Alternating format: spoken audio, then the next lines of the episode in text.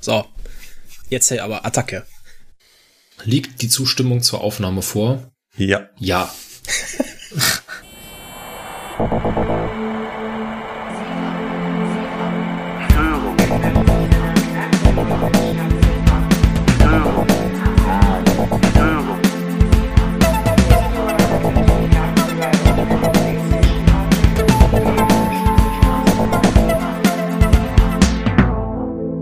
Herzlich willkommen beim Zugfunk-Podcast. Die Eisenbahn aus Sicht der Lokführer.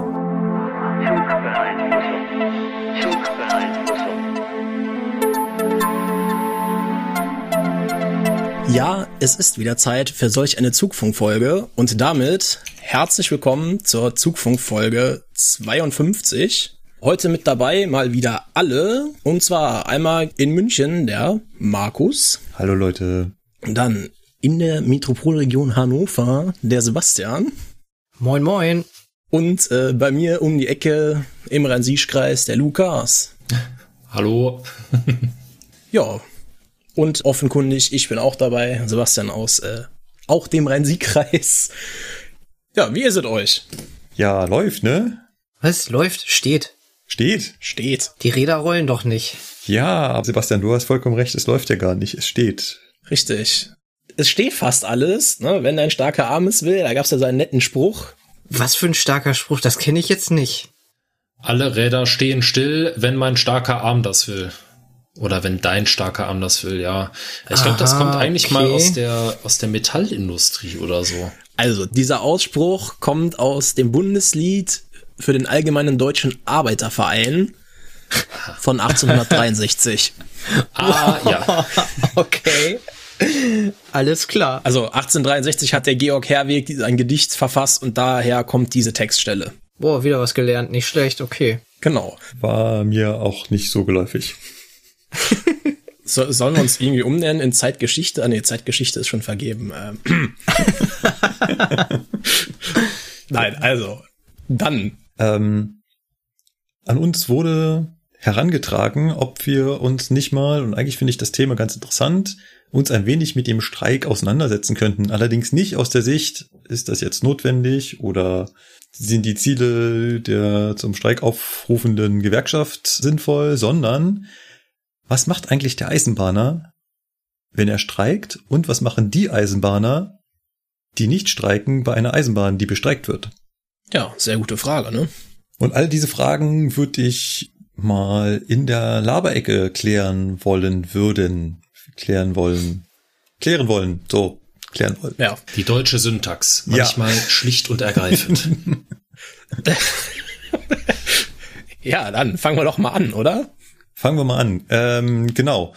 Wir haben schon mal bepodcastet während eines Streiks. Und zwar in Folge 10 und 11. Das war 2014 von Ipes on Air, wohl gesagt. Wir haben gerade im Vorgespräch uns auch noch erarbeitet, dass das ein relativ langer Arbeitskampf war. Genau, wenn ich mich an meine äh, kurze Internetrecherche recht erinnere, waren es, glaube ich, insgesamt neun mehrtägige Arbeitskampfmaßnahmen, wie man es ja fachbegrifflich richtig ausdrückt, äh, zwischen Herbst 14 und Mai 15. Also das war schon echt heftig. Wie läuft sowas für einen, ich, ich nehme erstmal meine Perspektive, weil der Esel fängt immer an, ne? Ich als... War das nicht zuletzt? Ach Quatsch. ähm, ich als nicht organisierter oder auch unorganisierter Mitarbeiter beteilige mich nicht an Streikmaßnahmen, obwohl ich es, und das können wir an der Stelle gleich mal klären, könnte. Also ganz klare Aussage, wenn eine Gewerkschaft zum Streik aufruft, dürfen dem alle zum Streik aufgerufenen Mitarbeiter folgen. Auch Mitarbeiter, die nicht Mitglied dieser Gewerkschaft sind und auch Mitarbeiter, die einer anderen Gewerkschaft angehören. Das hat den einfachen Hintergrund, dass der Arbeitgeber ja gar nicht wissen kann, wer in welcher Gewerkschaft ist und es auch nicht wissen darf. Genau. Dementsprechend war es bei mir so, dass ich damals von Regio tatsächlich angerufen wurde vorher, vor dem Streik und gefragt wurde, ob ich mich am Streik beteilige oder nicht. jedes Unternehmen geht offensichtlich anders damit um. Regio Augsburg hat das damals so gemacht. Jetzt beim Fernverkehr sieht das ganz offensichtlich anders aus. Zum ersten Streik vor einer Woche hatte ich eine ganz normale Planschicht, quasi als Lokführer, nicht als Ausbilder, sondern als Lokführer.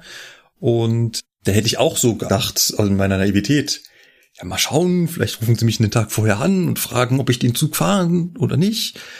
Nein, leider nicht. Da kommt einfach gar nichts, ne?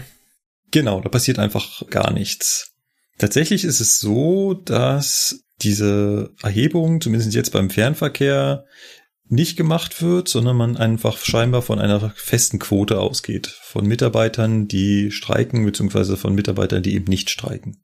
Und im Übrigen wird auch anhand dieser Quote der Fahrplan festgelegt. Es gibt ja einen Streikfahrplan. Und den hat die Bahn nicht innerhalb von 24 Stunden schnell erarbeitet, zwischen Streikaufruf und Streikbeginn, sondern das haben die schon Wochen, Monate vorher gemacht. Also sobald die Verhandlungen gescheitert sind und der Aufruf an die GDL-Mitglieder war, abzustimmen, haben sich die Damen und Herren in den Fahrplan und Dispositionsbüros hingesetzt und diesen Streikfahrplan ausgearbeitet. Und bei diesem Streikfahrplan stellt man als Mitarbeiter, der nicht streikt, auch relativ schnell fest, ey, wartet mal, es fahren ja viel weniger Züge als Mitarbeiter da sind, die nicht streiken. Oder andersrum formuliert, es könnten mehr Züge fahren.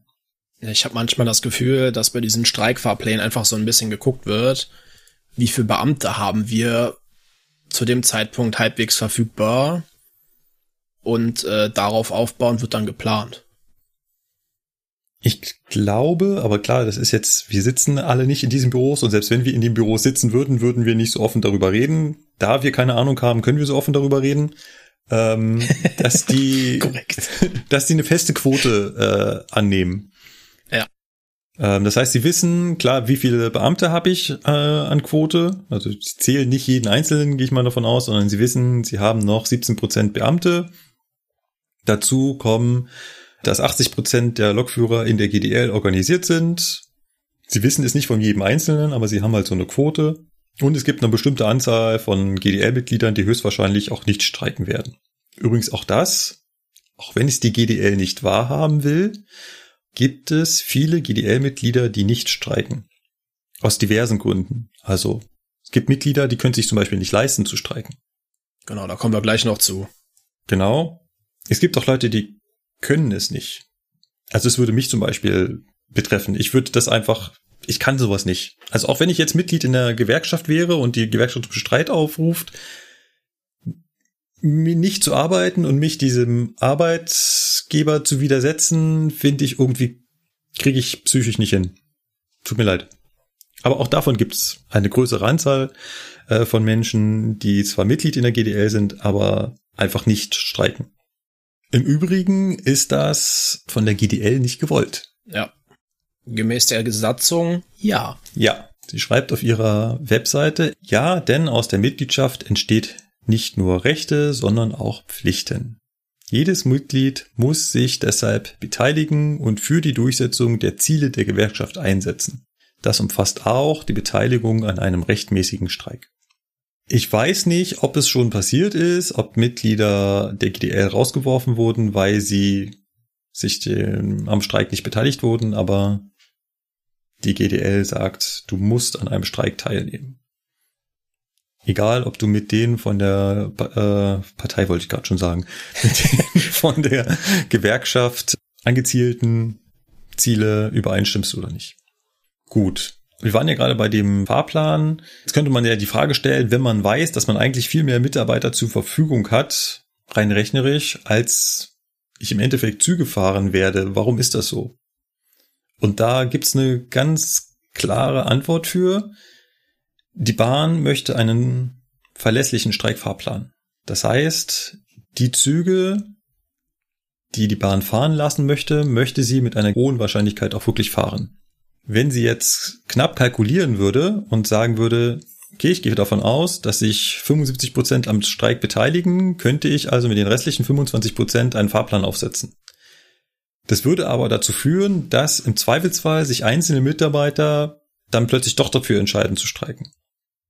Und ich eventuell dann Zugausfälle habe, die vorher nicht angekündigt sind. Und das möchte die Bahn offensichtlich vermeiden. Deswegen geht sie in den Leistungen noch ein Stückchen weiter zurück, als sie rein rechnerisch Mitarbeiter zur Verfügung hat während eines Streiks. Dazu kommen natürlich noch viel mehr Probleme. Ne? So ein Streikfahrplan ist ja nicht nur, dass mir dann an einer Stelle die Mitarbeiter fehlen. Gerade bei so einem Unternehmen wie DB Fernverkehr, die Züge durch das ganze Land schicken, die werden ja nicht durch einen Lokführer gefahren. Das heißt, wenn ich zugesagt hätte, ja, ich fahre mein ICE 500 nach Hamburg, gar kein Thema, dann setze ich mich da rein. Vorausgesetzt, mir hat hier niemand an den Bahnsteig gestellt. Dafür brauchst du auch schon einen Mitarbeiter, aber setzen wir das mal voraus. Dann würde ich den losfahren Richtung Nürnberg, Würzburg. Aber spätestens in Kassel ist Schluss, weil da ändert meine Streckenkunde. Das heißt, spätestens dort müsste ein anderer Lokführer wieder bereitstehen, um den Zug weiterzufahren. Und das muss halt für alle Züge sichergestellt sein. Und gleichzeitig muss natürlich auch sichergestellt werden, dass ich wieder zurückkomme. Ich habe ja nichts davon, wenn ich jetzt in Kassel sitze und es keinen Zug gibt, der mir zurückfährt. Deswegen kommt es dazu, dass arbeitswillige Lokführer in den Dienststellen sitzen und ja nichts tun an einem Streiktag. Ja, genau. Ganz kurz noch vielleicht zum Thema Beamte. Ne? Es gibt sie noch. Es werden stetig weniger, aber wir haben sie ja noch. Die äh, früher Bundesbahnbeamten, ne? also unsere verbeamteten Kollegen, die dürfen halt per Definition, dadurch, dass sie Beamte sind, nicht streiken. Aber Krank melden können sie sich natürlich trotzdem, ne? Aber krank melden können sie sich trotzdem und sie müssen nicht Streikbrecher sein. Das heißt, ein Streikbrecher wäre ja jemand, der aktiv, sag ich mal, einer Streikmaßnahme entgegenwirkt. Also klar, eigentlich ist ein Streikbrecher schon jemand, der während eines Streiks arbeitet. Ja, aber ich, ich meine, mit Streikbrecher ist jetzt dann eher gemeint, oh, da sitzt jetzt einer drauf, der sagt, ich streike und der Beamte geht hin und schmeißt den von dem Zug runter und fährt weiter. Genau, obwohl es nicht seine Planleistung ist. Ja. Genau. Genau. Jetzt können wir auch aus die Perspektive des Ausbilders noch gehen, weil das ist auch meine und dann kommen wir gleich zu den streikenden Lokführern, weil ich glaube, da haben wir auch jemanden unter uns. Wir als Ausbilder wurden von der GDL auch aufgerufen zu streiken. Wurden wir, ja. Richtig. Jetzt frage ich mal ganz kurz an die Mitglieder. Ich bin ja keins. Wie erfährt man denn, dass man streiken soll? Es gibt logischerweise mal von dem ganzen Social Media Kram abgesehen, wo es dann auch schon mal publiziert wird, ähm, natürlich den E-Mail-Verteiler, also mittlerweile per E-Mail, ich weiß nicht, wie es vor ein paar Jahren noch gelaufen ist, ne, aber dann kommt per E-Mail der offizielle Streikaufruf, da gibt dann auch einen Streikverteiler, wo alle drin sind, wo dann kommt, ne, so hier Streikaufruf für die zweite Arbeitskampfmaßnahme und dann steht da drin, ne, liebe Mitglieder, ab dann und dann wird gestreikt. Und im Anhang sind da die ganzen Aufrufe, ne? Also für jedes Unternehmen einzeln, also für DB Netz, für Regio, für Cargo, das kann sich teilweise auch unterscheiden. Haben wir ja aktuell den Fall. Mhm. Da steht dann drin, welche Beschäftigtengruppe aufgerufen wird und welche nicht. Mhm. Ne, also jetzt in dem Fall jeder. jeder ist aufgerufen, ne? aber sie könnten beispielsweise auch sagen, wir rufen jetzt nur bei Netz die Mitglieder auf, die Fahrdienstleiter sind, beispielsweise. Ja. Würde auch gehen. Ja. Ne? Und wenn du da dich in diesem Streikaufruf wiederfindest, dann erst darfst du dich auch an einer Arbeitskampfmaßnahme beteiligen. Also das heißt, darfst dich beteiligen, ne? aber wenn halt nicht von einer Gewerkschaft zum Streik aufgerufen wird, dann wäre es Arbeitsverweigerung, wenn du einfach nichts machst. Ja. Ne, in dem Moment, wo die Gewerkschaft zum Streik aufruft, ist das ganze Ding vom Gesetz her gedeckt, dann ist es eine Streikmaßnahme und da darf dann der Arbeitgeber dich auch nicht für abmahnen oder sonstige Sachen fahren. Genau. Wie gesagt, in dieser, in diesem Streikaufruf stehen auch Ausbilder explizit genannt. Genau. Es ist auch so, ich habe mit Kollegen gesprochen, die organisiert sind, ähm, die gesagt haben, wenn sie eine Planschicht haben, streiken sie.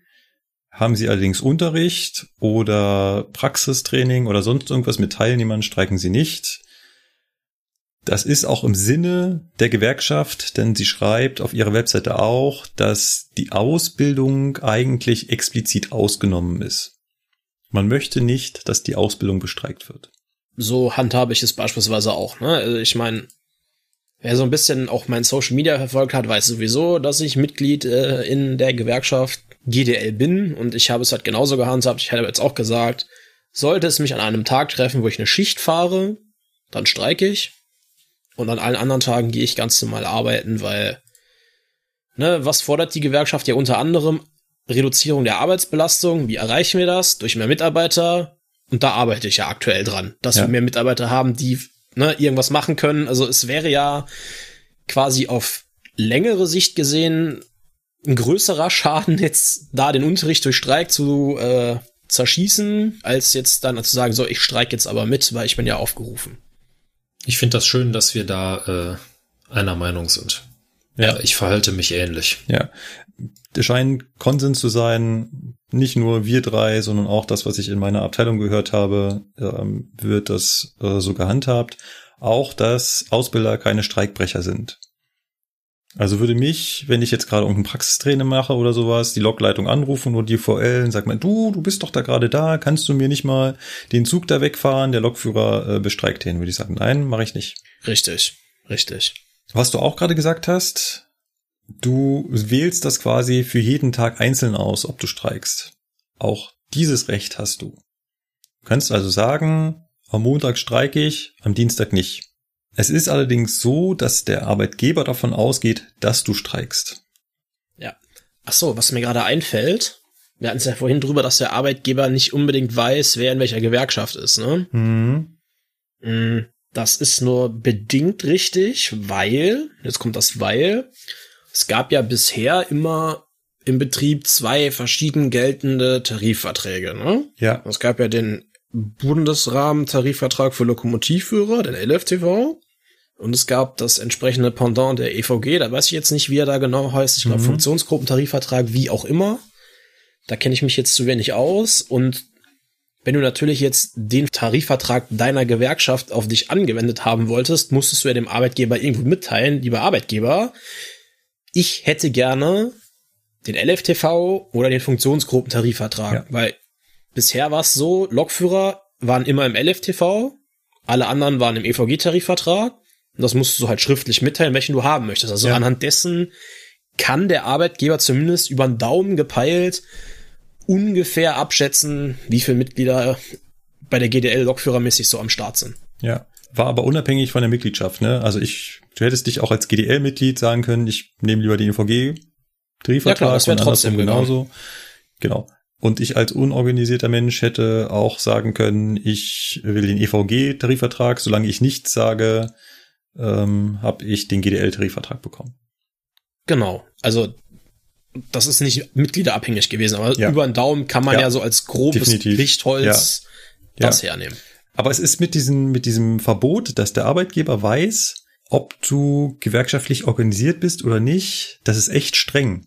Ich habe mal mit einem, mit einem Mitarbeiter in der, in der Leitstelle gesprochen, ich glaube, das war noch bei Regio, und habe so gesagt, naja, ihr könnt euch doch einfach eine Liste machen. Ich meine, wer gestern gestreikt hat, der wird höchstwahrscheinlich auch heute streiken. Und er gesagt, darf er nicht. Ja, darf er nicht, richtig. Weil wenn das irgendwie rauskommt, dann, oh, Ja. oh Genau. das gibt, das gibt böse Megge. Ja. Dann habe ich gesagt, aber du kannst es dir doch merken. Ja, ja, das kann er schon. Das kann mir ja keiner ver- verhindern. Aber er darf es nicht Aber aufschreiben darf er es nicht. schriftlich festhalten. Genau. Es darf darüber keine Liste geben. Was natürlich in dem Moment gibt's schon eine Liste. Wenn ich mich als äh, nicht streikwilliger melde, gibt's natürlich die Liste. Da schreibt er sich irgendwo auf. Hier, ich habe den Metzdorf da, falls irgendwas ist, könnte der was fahren. Aber die Liste muss dann auch schnell wieder verschwinden. Schnellstens, ja. Genau. Genau. Ähm, wir haben jetzt also für uns entschieden, so, ne, es ist Streik, ich mach da mit. Wie funktioniert das ganze Gedöns jetzt dann also? Ja, ähm, ich weiß nicht, hast, du hast ja noch nicht mitgestreikt bisher, ne? Also nie, dich nie daran beteiligt. Bei mir ist es jetzt äh, aus Gründen knapp sechs Jahre her. Ich habe 2015, meine ich, bei dem letzten Streik mitgemacht. Damals war es so, war ich noch bei Regio, du hast dich halt zu deinem Dienstbeginn, hast du halt bei der Leitstelle angerufen und gesagt, so, liebe Leitstelle, ich streike, tschüss. Mhm. Wenn du dich nicht gemeldet hast, wurdest du automatisch auf Streik gesetzt. So rum war es Ja, damals. müsste, so müsste es eigentlich auch sein, ja. Genau. Also du musstest dich explizit melden, hey, ich komme arbeiten und sonst wurde automatisch davon Mhm. ausgegangen, du streikst. Genau. Und dann ist es so vorgesehen, wenn du sagst, ich beteilige mich an dieser Arbeitskampfmaßnahme, dass du dich dann am örtlichen Streikposten einfindest. Das ist auch interessant. Äh, das ist bei mir ein totales Reizthema. Folgende kleine Anekdote. Ich glaube, ich habe die schon mal erzählt, bestimmt damals. Ich war im Dienst, weiß ich nicht, irgendwelche Züge aufgestellt und wir waren ja zufällig mit mehreren Leuten gerade auf diesem Zug. Kam die Meldung, rund SMS oder so, WhatsApp, ich weiß es nicht, Streik. Schon ein paar Jahre her, wie gesagt. Und der Kollege, der das bekommen hat, sagte dann, oh geil, es wird gestreikt, yes, verlängertes Wochenende. Und das hat sich bei mir so eingebrannt, diese Einstellung, dass Streik gleichgesetzt wird mit ich habe frei. Was sich von der Bedeutung her irgendwie in meinem Kopf nicht nicht gleichsetzen lässt, weil auf einer Seite, auf nee. der einen Seite stellt die Gewerkschaft das als Kampf hin und auf der anderen Seite sehe ich dann den Lokführer, der sich darüber freut, dass er ein verlängertes Wochenende hat. Das ist auch nicht so ganz im Sinne des Erfinders, ne? Ja. Ich meine, ich kann jetzt nur sagen, wie es bei uns so die letzten Ta beiden Tage war. Ähm, der Streikposten ist ja vor dem Bahnhof. Er muss vor dem Bahnhof sein? Richtig, ich habe das ja jetzt, ich, Social Media verfolge ich ja schon so ein bisschen, ne? Da gab es dann oft den Vorwurf, auch aus gewissen anderen Lagern, dass die Lokführer, es sind ja auch immer nur die Lokführer, komischerweise, die laut Medien und Social Media streiken, der ganze Rest streikt hier scheinbar nicht mit, der auch mitstreikt, aber dass sie ja nicht im Bahnhof zu finden wären. Kleine Anmerkung, die dürfen nicht im Bahnhof zu finden sein, weil sie für den Zeit des Streiks Hausverbot beim Arbeitgeber haben. Die werden einfach rausgeschmissen. Ja. ja, die dürfen sich nicht in Einrichtungen und Gebäuden des Arbeitgebers aufhalten oder des Betriebs, der bestreikt wird. Da gibt's einen Fachbegriff für, ne? Aussperren. Ähm, aussperren, genau, richtig. Also ja, das hört sich also, komisch an, aber Klammer ich glaube, das auf. ist wirklich tatsächlich dieses Aussperren. Also der Arbeitgeber darf dich seines Grundstücks verweisen. Was die Bahn nicht schon immer gemacht hat. Das kam erst plötzlich. Ich glaube, das war beim letzten großen Streik. Früher war es Usus, dass die Streikenden im Bahnhof auch sichtbar waren. Genau, aber es ist ein legitimes Mittel des Arbeitgebers. Ne? Also Arbeitskampf, Arbeitskampf findet ja immer mit zwei Parteien statt. Und auch die Partei des Arbeitgebers hat natürlich Möglichkeiten und Rechte. Ne? Und der Arbeitgeber darf halt die streikenden Mitarbeiter aussperren, nennt man das. Und ähm, ja, wenn er sagt, so, ich sperre euch jetzt aus, ihr seid jetzt für den, Zeit der, für den Zeitraum der Arbeitskampfmaßnahme hier nicht erwünscht, dann hast du dich daran zu halten. Das ist auch was, das habe ich heute wieder beim paar Kollegen gesehen. Ja, erst schön beim Streikposten sitzen, aber dann in der Betriebskantine Mittagessen gehen, finde ich dann halt auch irgendwie schwierig. Sorry. Also das passt halt genauso wenig zu Streik zusammen. Weißt du, erst dem Arbeitgeber in den Arsch treten, aber dann schön subventioniert Mittagessen gehen in der Betriebskantine, ne? Aber das ist, das passt genauso ja. wenig wie das, was du gerade gesagt hast, Markus, mit yay, geil, langes Wochenende, ne, einen Tag weniger arbeiten, weil es ist ja Streik. Nein, so funktioniert das dann halt auch nicht.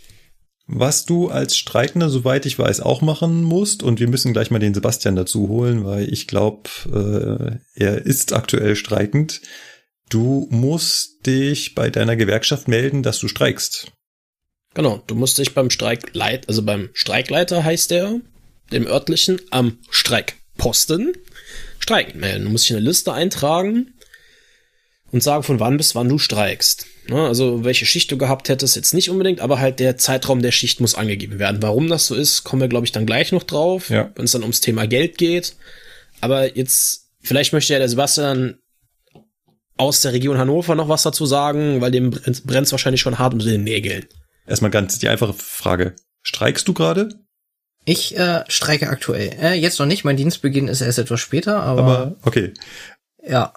Musstest du dich streikend melden? Äh, beim Arbeitgeber müssen wir es nicht. Okay. Es ist wegen Fürsorgepflicht, es ist äh, nett, sage ich jetzt mal, wenn man halt Bescheid sagt, so von wegen, ja, ich komme in einer Stunde nicht zum Dienst, äh, ich streike. Gestern war es bei mir so der Fall, dass ähm, ich hatte Wochenende sowieso frei, also ging halt dann nur gestern die Situation, ich wollte da vorher anrufen aber das Witzige war, die haben mich angerufen schon viel eher. Habe ich ihm auch gesagt, so ich hätte dich schon angerufen, keine Sorge. Also ja, ich äh, frage aber jetzt schon mal ab, weil zu meiner Zeit sehr viele Dienstbeginn haben, damit das ja. dann nicht ein Chaos wird, so ungefähr, ne? Genau. mit den Anrufen und so. Also hat Cargo das gemacht, was sie bei mir damals bei Regio gemacht haben. Sie haben vorher nachgefragt, ob du streiken wirst. Genau, er hat dann so klipp und klar so angerufen, ich so, ja moin, der Sebastian hier, so, ja, hi Sebastian, ja oder nein? So, so war das dann halt die Formulierung. Und ich so, äh, was bedeutet denn bei dir jetzt das Nein oder das Ja? Ja, streikst du? Ja. Gut, alles klar.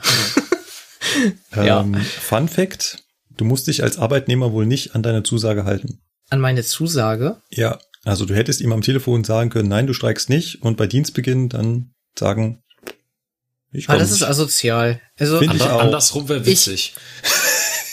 Haha, Ja, ich ich streike. streike. Und stehst Und da vor dann der Tür. Hallo, da bin ich. Genau, dann stehst du vom Dienstleister, vom Blockleiter. Verarscht. Der hat sich mega die Mühe gemacht, irgendwo noch einen auszugraben, der fährt und dann stehst du da. Morgen, ich hätte gerne Fahrzeugschlüssel XY, ich bin da. Das ist eigentlich Ich glaube, ich glaub, dann meldet der dich streikend. du gehst jetzt wieder nach Hause. Du gehst jetzt weiter im Krankenhaus streiken, warte, wir gehen mal kurz vor die Tür. Ja, vor allem, das ist, das ist ja noch böser. Das ist ja noch böser Streiken als Ja. normal Streiken, weil Ja. du kassierst dann ein ganz normales Gehalt. Ey, das, ist eine aber geile, nicht. das ist eine geile Idee. Oh mein Gott. Ich, oh oh, oh oh. Oh, Das müssen wir jetzt rausschneiden. Oh oh. Gut. Dann kommen wir zu dem Punkt, dass du dich bei deiner Gewerkschaft streikend melden musst, richtig? Genau. Also, da sag, sagst du auch vorher Bescheid, ne? Die haben mich auch wieder vorher angerufen. Vor Ach. dem Wochenende noch, ja. Also äh, dein, dein Ortsgruppenvorsteher, Genau. Der hat mich schon am. Freitag, ja, haben ja Samstag 17 Uhr angefangen, der hat mich am Freitag schon angerufen. Gerade als ich in der Tankstelle war, Alter. Da war ich gerade am Einparken, dann klingelt das Handy am Tele äh, auf Freisprechanlage da bin ich erstmal nicht rangegangen. Hat sich aber tierisch bedankt, dass ich zurückgerufen habe, weil die wollten schon mal die Listen sozusagen anfertigen. Ähm, schon mal so als Vorsorge sozusagen, dass sie dann am Wochenende nicht so viel Ja. hinterher telefonieren müssen oder so. Ne? Ja. Genau. Wenn du streikst, hast du auch nichts mehr mit deinem Arbeitgeber zu tun. Also dann kann auch kein Gruppenleiter oder Teamleiter anrufen und sagen, du, ich wollte dich noch mal fragen wegen deinem Urlaub oder sonst irgendwas. Nee, genau, das ist eigentlich vorbei dann erstmal, Genau. ja. Wenn ihr streikt und vor Ort seid, was macht ihr denn da? Was macht man da so? Also, das ist jetzt mein erstes Mal, mein erster Streik bei Cargo. Da hat man dieses Jahr darauf verzichtet, dass wir uns versammeln sozusagen wegen Corona und hast nicht gesehen, bei uns sind ja die Zahlen schon wieder am Abgehen ohne Ende und Ja. irgendwie hat Niedersachsen die 3Gs jetzt auch abgeschafft, was das Ganze noch komplizierter macht. Das heißt, du darfst jetzt irgendwie nur noch zehn Haushalte und die Geimpften und so ein Kram, das zählt alles gar nicht mehr. Können wir bitte nicht, können wir bitte nicht Ja. von 3G und 2G sprechen? Das ist in meinem Kopf halt einfach was anderes. Du meinst damit hier Mobilfunk wahrscheinlich, ne? Ja, also äh, es wurde eine Veranstaltung nämlich auch noch abgesagt im September. Da stand das nämlich auch. Die 3G wurde abgeschafft und ich dachte mir so, hä?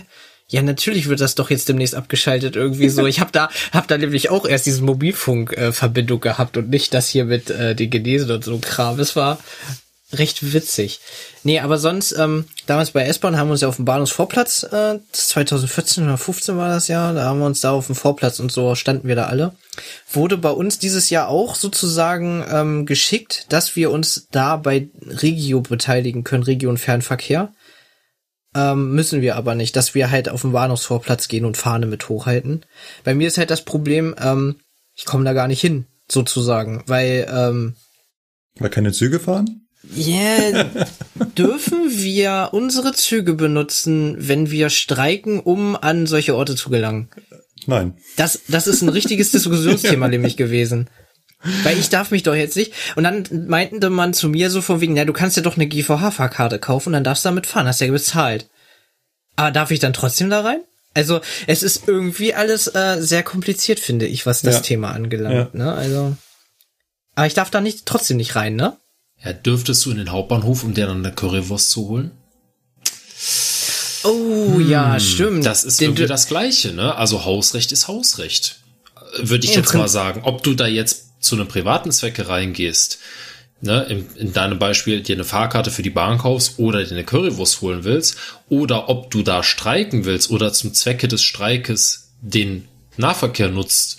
Ich glaube, das ist am Ende des Tages das Gleiche. Ah, ich glaube, die Bahn meint es einfach nur als Streikposten. Ne? Ja. Also sobald du deine Mülltüte da ausziehst, ähm, Weißt du, mit der, mit dem, mit dem Umhänger bis zur Tür gehen, den schnell in die Tasche stecken. Ich hol mir eben eine Currywurst, schnell da rein. Ne, kommt direkt die Bundespolizei mit fünf Mann. Du mitkommen. du raus, Leibchen wieder anziehen und nach da hinten gehen. Ja, alles klar. Das wäre gut. Ja.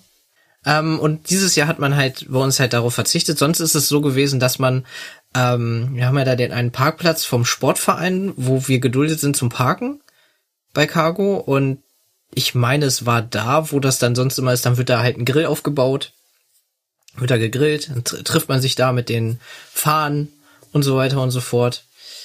Aber das ist dieses Jahr halt nicht gemacht worden. Okay. Wegen Corona, ja. Ach so, okay, ja, macht Sinn. Das heißt, wir sollten halt zu Hause bleiben sozusagen und Ja. ja. Und von zu Hause kämpfen.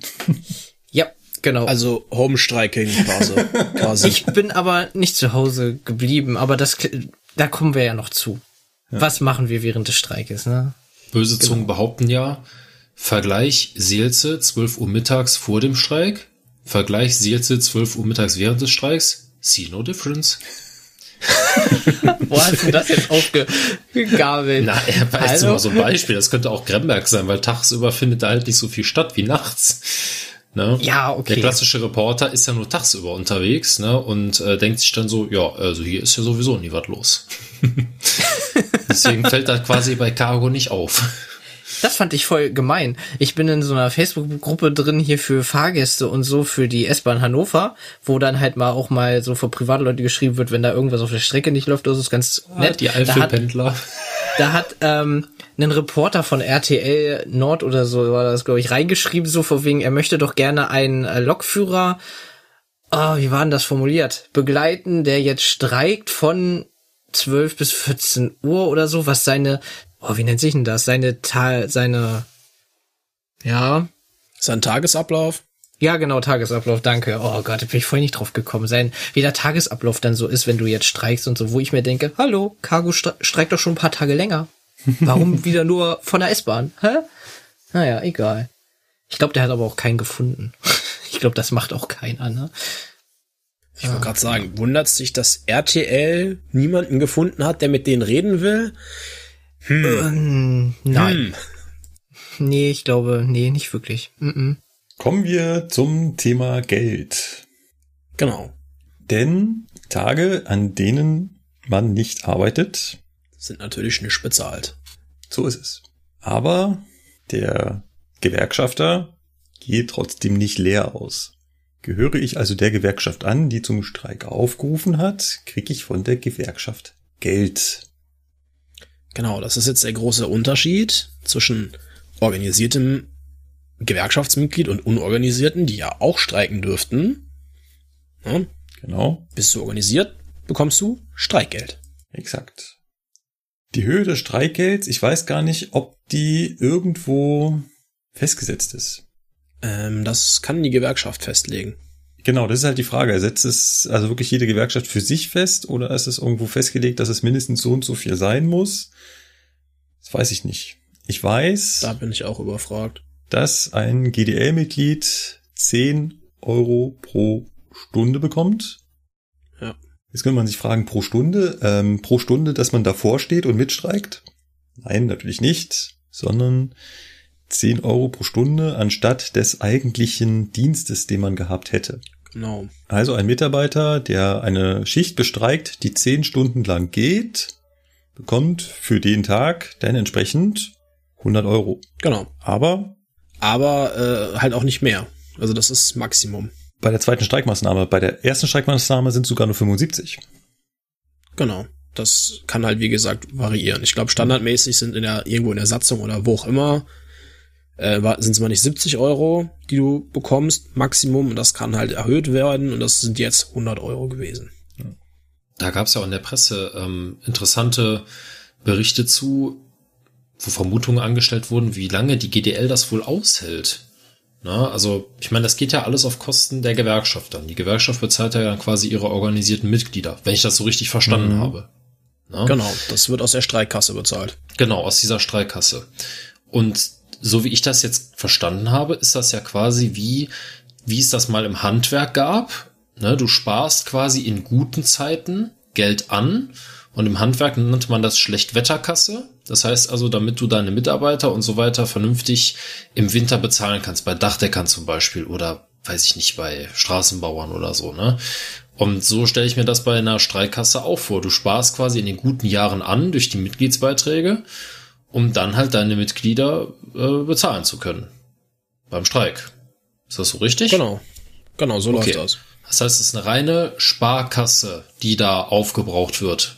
Mehr oder weniger. Ja, wobei die GDL ist ja Mitglied in einer Dachorganisation. Ne? Es gibt ja mehrere große Gewerkschaftsbünde. Also es gibt halt den Deutschen Gewerkschaftsbund, wo dann halt der ganze Kram wie IG Metall, IG BCE und wie die ganzen Industriegewerkschaften alle heißen, ne? No Front, das soll jetzt nicht abwertend klingen, da gibt's nur einfach so viele von, dass ich jetzt nicht alle kenne, ne? unter anderem die EVG und noch jede Menge andere drin organisiert sind. Ne? Die gehören alle zum Deutschen Gewerkschaftsbund, zum DGB. Und die GDL und ich glaube hier Comba beispielsweise gehören zum Deutschen Beamtenbund. Das ist unsere Dachorganisation. Ja. Und die füllt quasi auch die Streikkasse mit auf. Wenn die sagt, jo, der Arbeitskampf war rechtmäßig, der war angemessen, etc. pp., dann können die hingehen und sagen, so, wir schieben euch das Geld wieder in die Streikkasse rein. Mhm. Kann mich dran erinnern, dass das damals bei dem Streik 2014, 2015 schon mal Thema war, weil der ja wirklich sehr lange ging. Und da kam genau das Thema auf, wann sind die Streikkassen der GDL leer? Und dann hat die GDL gesagt, wir sind im Gewerkschaftsbund. das dauert. Das können wir Genau, irgendwie so war das. Also ein, die GDL hat sozusagen einen relativ langen Atem, wenn man Ja. so will. Yes. So sieht's aus. Yes. Genau. Na, aber Streikgeld, ihr habt schon gemerkt, 100 Euro. Hm, klingt jetzt erstmal viel. Aber erfahrungsgemäß kann ich euch sagen, wenn du mal so zwei, drei Tage mitgestreikt hast, das merkst du am Monatsende definitiv. Da geht schon richtig Geld bei Flöten. Dementsprechend habe ich vorhin gesagt, gibt es auch Mitarbeiter, die es sich einfach nicht leisten können zu streiken. Richtig. Also wenn du Richtig. dein Haus abbezahlst mit deiner Familie und jeden Euro dreimal umdrehst, damit du den Kredit ausbezahlst und von allem, was überbleibt, dir einmal einen Jahresurlaub leisten kann, dann wird der sich zweimal überlegen, ob er mitstreikt oder nicht. Das sind halt genau solche Menschen, die dann vielleicht eventuell auch sagen, okay, ich streike einen Tag mit, weil ich halt das unterstütze, aber ich kann es mir einfach nicht leisten, das länger zu machen. Genau. Genau. So sieht es nämlich aus. Gut, ist ja auch verständlich. Ne? Ja. Ja. Weil Ich meine, wenn man das mal auf die Masse bezieht, äh, alleine die äh, Organisationseinheit hätte ich jetzt fast gesagt, nein Quatsch, die Or- Ortsgruppe Köln hat ja schon relativ viele Lokführer, die dann auch bei der Bahn sind, egal ob jetzt beim Fernverkehr oder bei Regio. Das ist dann natürlich teuer, wenn die alle streiken. Ne? Das kostet richtig Kohlen. Aber auf der anderen Seite, ähm, ja, wenn du selber davon abhängig bist, ja, 100 Euro am Tag, hm, schwierig. Wenn du halt Alleinverdiener bist oder so, hm, Ja. Äh, wir können ja gleich noch ganz kurz darüber reden, wie viel kostet es denn, in der Gewerkschaft Mitglied zu sein? Ich meine, wenn die Gewerkschaft Geld dafür hat, dich zu bezahlen, dass du nicht arbeitest, muss sie ja irgendwie an Geld kommen. Ja, Moment, das kann ich jetzt Mhm. äh, recht tagesaktuell nachgucken. Gib mal eine Sekunde. Gab es da nicht mal was mit einem Prozentsatz vom Gehalt Ja. oder so? Ich meine, bei der einen Gewerkschaft wäre es Bei der einen Gewerkschaft. prozentual und bei der anderen ist es ein Festbetrag. Irgendwie so rum war das, meine ich. Oder bei der einen war es ein Prozent, bei der anderen weniger. Ich keine Ahnung. Ja, ich, ich dachte schon, du wolltest jetzt quasi äh, so, so nach dem Motto, äh, die Gewerkschaft, deren Namen wir hier nicht nennen, ne? Bei der Nein, einen nein. Gewerkschaft. okay. Nein, so, so war das jetzt gar nicht gemeint. Ne? Okay. Ich, aber es gab da definitiv von den Beiträgen Unterschiede. Ja. Ich hab's ja, glaube ich, schon mal erwähnt. Ich war mal erst in der EVG Mitglied seinerzeit, bin dann da aus diversen Gründen, wie ich äh, bei Station und Service aufhörte, auch ausgetreten und in die GDL eingetreten. Wie gesagt, ne, die Gründe kann ich, äh, muss ich, glaube ich, jetzt nicht hier nochmal ausführlich ausbreiten, aber es hat sich auf jeden Fall unterschieden, damals schon. Und äh, ja, aktuell bezahle ich für den für die Mitgliedschaft in der GDL 23 Euro und 93 Cent Pro Monat. pro Monat. Warte mal, hast du gerade 23 Euro gesagt? und 93 Cent, ja. Okay. Das finde ich gerade spannend. Wie gesagt, das ist eine prozentuale Rechnung, ne? Müsste ein Prozent ungefähr Ja. sein. Circa, ja. Ah, okay. Dann verdienst du ja mehr als ich. Surprise, surprise, tue ich wohl, ja. Äh, ja, brutto. Also zumindest äh, brutto. Ne? Vielleicht. Ah, ja, gut, okay. Also, Also das- wir das unterhalten bezieht uns sich dann, rein wenn die Überweisung morgen kommt, nochmal.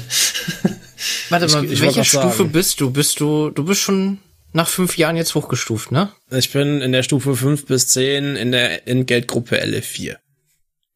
Ah, okay, LF4. Ja, ich bin ja bei LF5. Na gut. Ja. Ich habe nämlich nur 22,82 Euro. Hallo, ich bin Trainer, ich bin eine St- Gehaltsstufe höher, ja.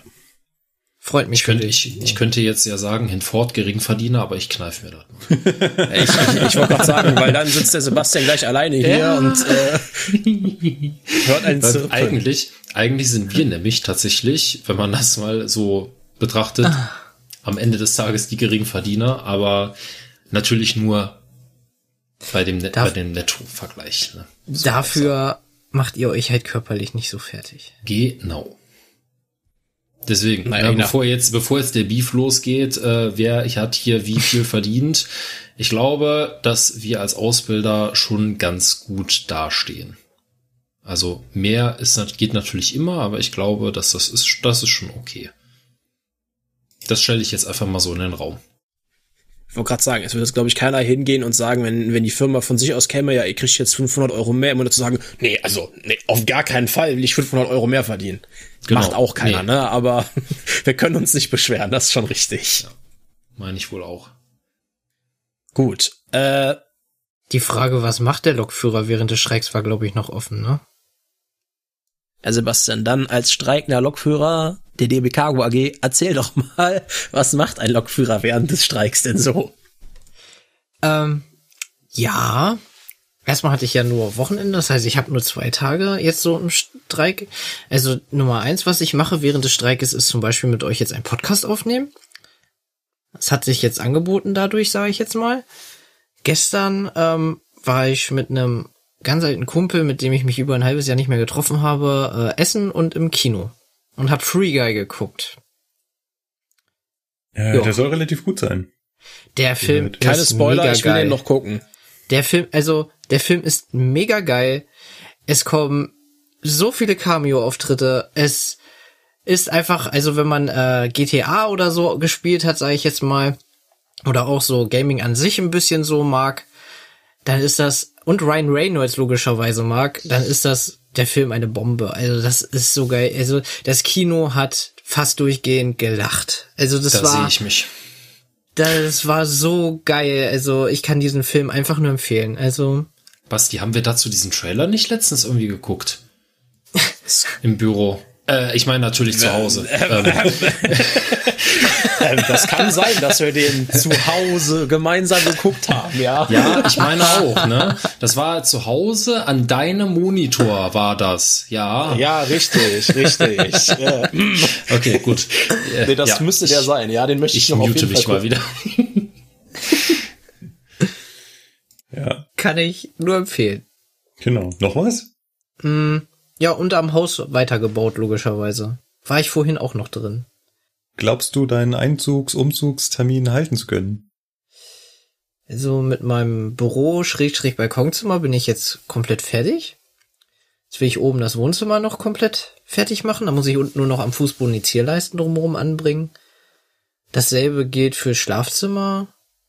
Da muss ich eine Kleinigkeit in der Küche noch machen und danach, ja, könnte ich umziehen. Du hattest ja gesagt, du möchtest, also du hast in der letzten Folge gesagt, in Zum ersten neunten, ja. in, Aber in, in zwei Folgen Kurzer Blick in den. Kalender. Ja, es ist. Also ich glaube, erste Leute schaffe ich nicht, nein, aber ich wollte. Aber wenn wir mit der Aufnahme jetzt bei der nächsten Aufnahme auch wieder so weit hinten liegen, könnte es klappen. Ja, schauen wir mal. Ja, mal gucken. ich Ja. bin da noch positiv eingestellt, hoffe ich. Ja. Gut. Was jetzt dann aber Lokführer beispielsweise bei Fernverkehr in Köln oder bei anderen Ortsgruppen, wo es einen Streikposten gibt, beispielsweise tun, ist dann, sie finden sich halt an besagtem Streikposten ein, um A, Präsenz zu zeigen und B halt auch, äh, den Fahrgästen oder interessierten Leuten natürlich äh, Rede und Antwort zu stehen, warum man das Ganze eigentlich abhält. Ne? Das ist Sinn und Zweck so eines Streikpostens. Und wenn es einen Streikposten gibt, musst du dich halt auch da einfinden, damit du äh, dein Streikgeld bekommst. Ne? Du musst hier eine Liste eintragen. Das muss vom Streikleiter unterschrieben werden und erst dann gibt's Geld. Ja.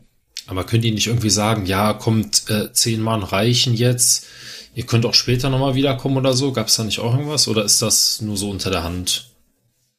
Äh, keine Ahnung, ehrlich gesagt. Also da steht nicht die versammelte Mannschaft. Definitiv nicht. Hm. Ähm, die S-Bahn München hat über 600 Lokführer. Ja.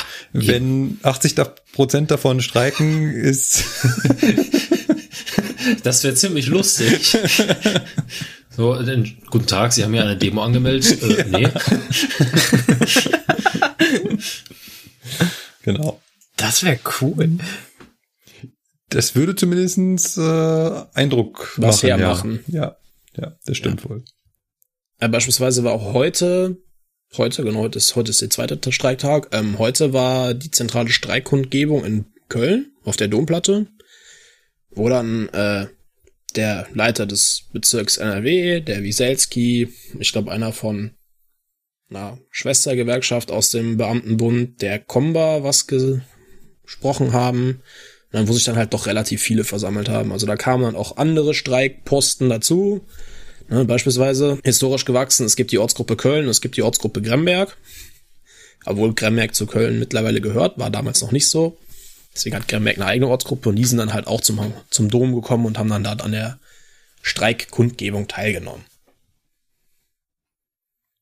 Ihr seid ja gleich Ja. um die Ecke, ne? Mit eurem Dienstgebäude und Ausbildungsgebäude. Ja, Ja, wenn ich bei mir aus dem Fen wenn ich mich bei mir aus dem Bürofenster lehne, dann sehe ich den Hauptbahnhof und den Dom. Also für den Dom brauche ich mich nicht mal rauslehnen, da kann ich mich auch zurücklehnen. Aber auch den Streikposten sehe ich aus dem Fenster, ja. Ist eigentlich schon äh, ein, ein cooler Platz, oder? Also äh, Büro schon, direkt ja. am Rom, äh, ah, direkt am Rom. Am Rom. Büro direkt in Rom. Äh, was? ja, da ab morgen wird heißen alle anders. No. Genau. Ja, gut. Ähm, Ich habe noch was zum Streik zuzusagen, was wir noch gar nicht besprochen haben. Hau raus. Was, äh, was bei bezüglich des Streiks noch ist, ähm, wenn dein Dienstbeginn jetzt am Streiktag sozusagen ist, wir haben jetzt heute ja den letzten, das heißt, der Streik geht jetzt offiziell bis morgen früh um 2 Uhr. Wenn du dann Dienstbeginn hast um 23 Uhr und deine Schicht geht bis morgen früh um 10.07 Uhr, dann hast du dich nach dem Streik, es ist dann nicht so, dass deine Schicht dann sozusagen, ja gut, ne, fällt dann aus, hast morgen frei so ungefähr, sondern ich habe mich dann um 2 Uhr morgen früh äh, zu melden, dass ich wieder arbeitsbereit bin für den Rest meiner offiziellen Dienstzeit. Ja. Und auch andersrum, wenn der Streik mitten in deiner Schicht beginnt, dann hast du die Möglichkeit, dann zu streiken, musst aber, und das ist ganz, ganz, ganz wichtig, deinen Zug nicht einfach irgendwo stehen lassen. Ja, gerade gerade Reisezüge, ne? Ja. Wegen sowas wie äh, Freiheitsberaubung. Ja, Ne? genau. Also so fünf Meter vom Bahnsteig stehen bleiben? Nee, ich gebe Genau. hier keine Türen frei. Oder auch Cargozüge zu sagen, so, in diesem Kleckerdorf bleibe ich jetzt stehen. Zu der Fahrdienstleiter, äh, du stehst hinten raus, du passt hier nicht. Ich streike. Geht auch nicht. Ja, das ist dann wahrscheinlich auch bei, bei Cargo wieder so eine äh, Gefahrgutsache auch, ne? Gefahrgut darf ja auch nicht überall rumstehen, oder wie war das? Oder gilt das nur, wenn der Zug abgestellt ist und du weg bist? Weiß das jetzt gar nicht mehr. Ne, wenn ich weg bin, also im Prinzip muss der Zug Ah. bewacht werden. Das heißt, wenn ein Fahrdienstleiter da sitzt auf dem Stellwerk und der Zug so, so also einsehen kann, mit Gänsefüßchen sozusagen, dann darf man den da hinstellen. Wenn Okay. der Bahnhof halt so eine Ausweichanschlussstelle, wo halt nichts ist, dann muss da im Prinzip bei Gefahrgut, ich glaube, ab einer bestimmten Zeit, oder ist es ohne die Zeit? Oh Gott, ich weiß das nicht mehr ganz genau. Auf jeden Fall müsste dann die Bundespolizei dann Streife fahren und regelmäßig gucken. Sozusagen. Echt? Okay. Ja. oder ein durch die Firma zu beauftragender Wachdienst. Ja, genau. Okay. Ich wollte gerade sagen, weil wenn du jetzt den Zug in Hintertupfingen abstellst und die Bundespolizei erstmal eine Dreiviertelstunde Anfahrweg hat, ne, jedes Mal, ja, Die wird sich bedanken. Ja, die Rechnung kommt, ne? Ja. Also der Taxameter läuft.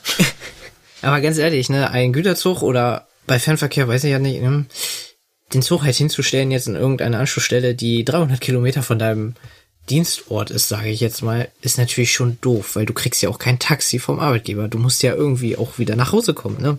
Das wäre lustig. Versteht ihr, was Ach, ich du meine? streikst, kein Dann- Problem, kriegst ein Taxi, kannst nach Hause fahren. genau. Nein, nein, nein. Bisher war es ja so, dass die Streiks immer in der Nacht begonnen haben, äh, sollten wir dazu übergehen, die Streiks ähm, während des Tags zu beginnen, wäre es dann, glaube ich, auch so, dass äh, die Züge sinnvoll zu Ende gefahren werden. Jo. Genau, also zumindest mal bis in den nächsten größeren Bahnhof oder sowas.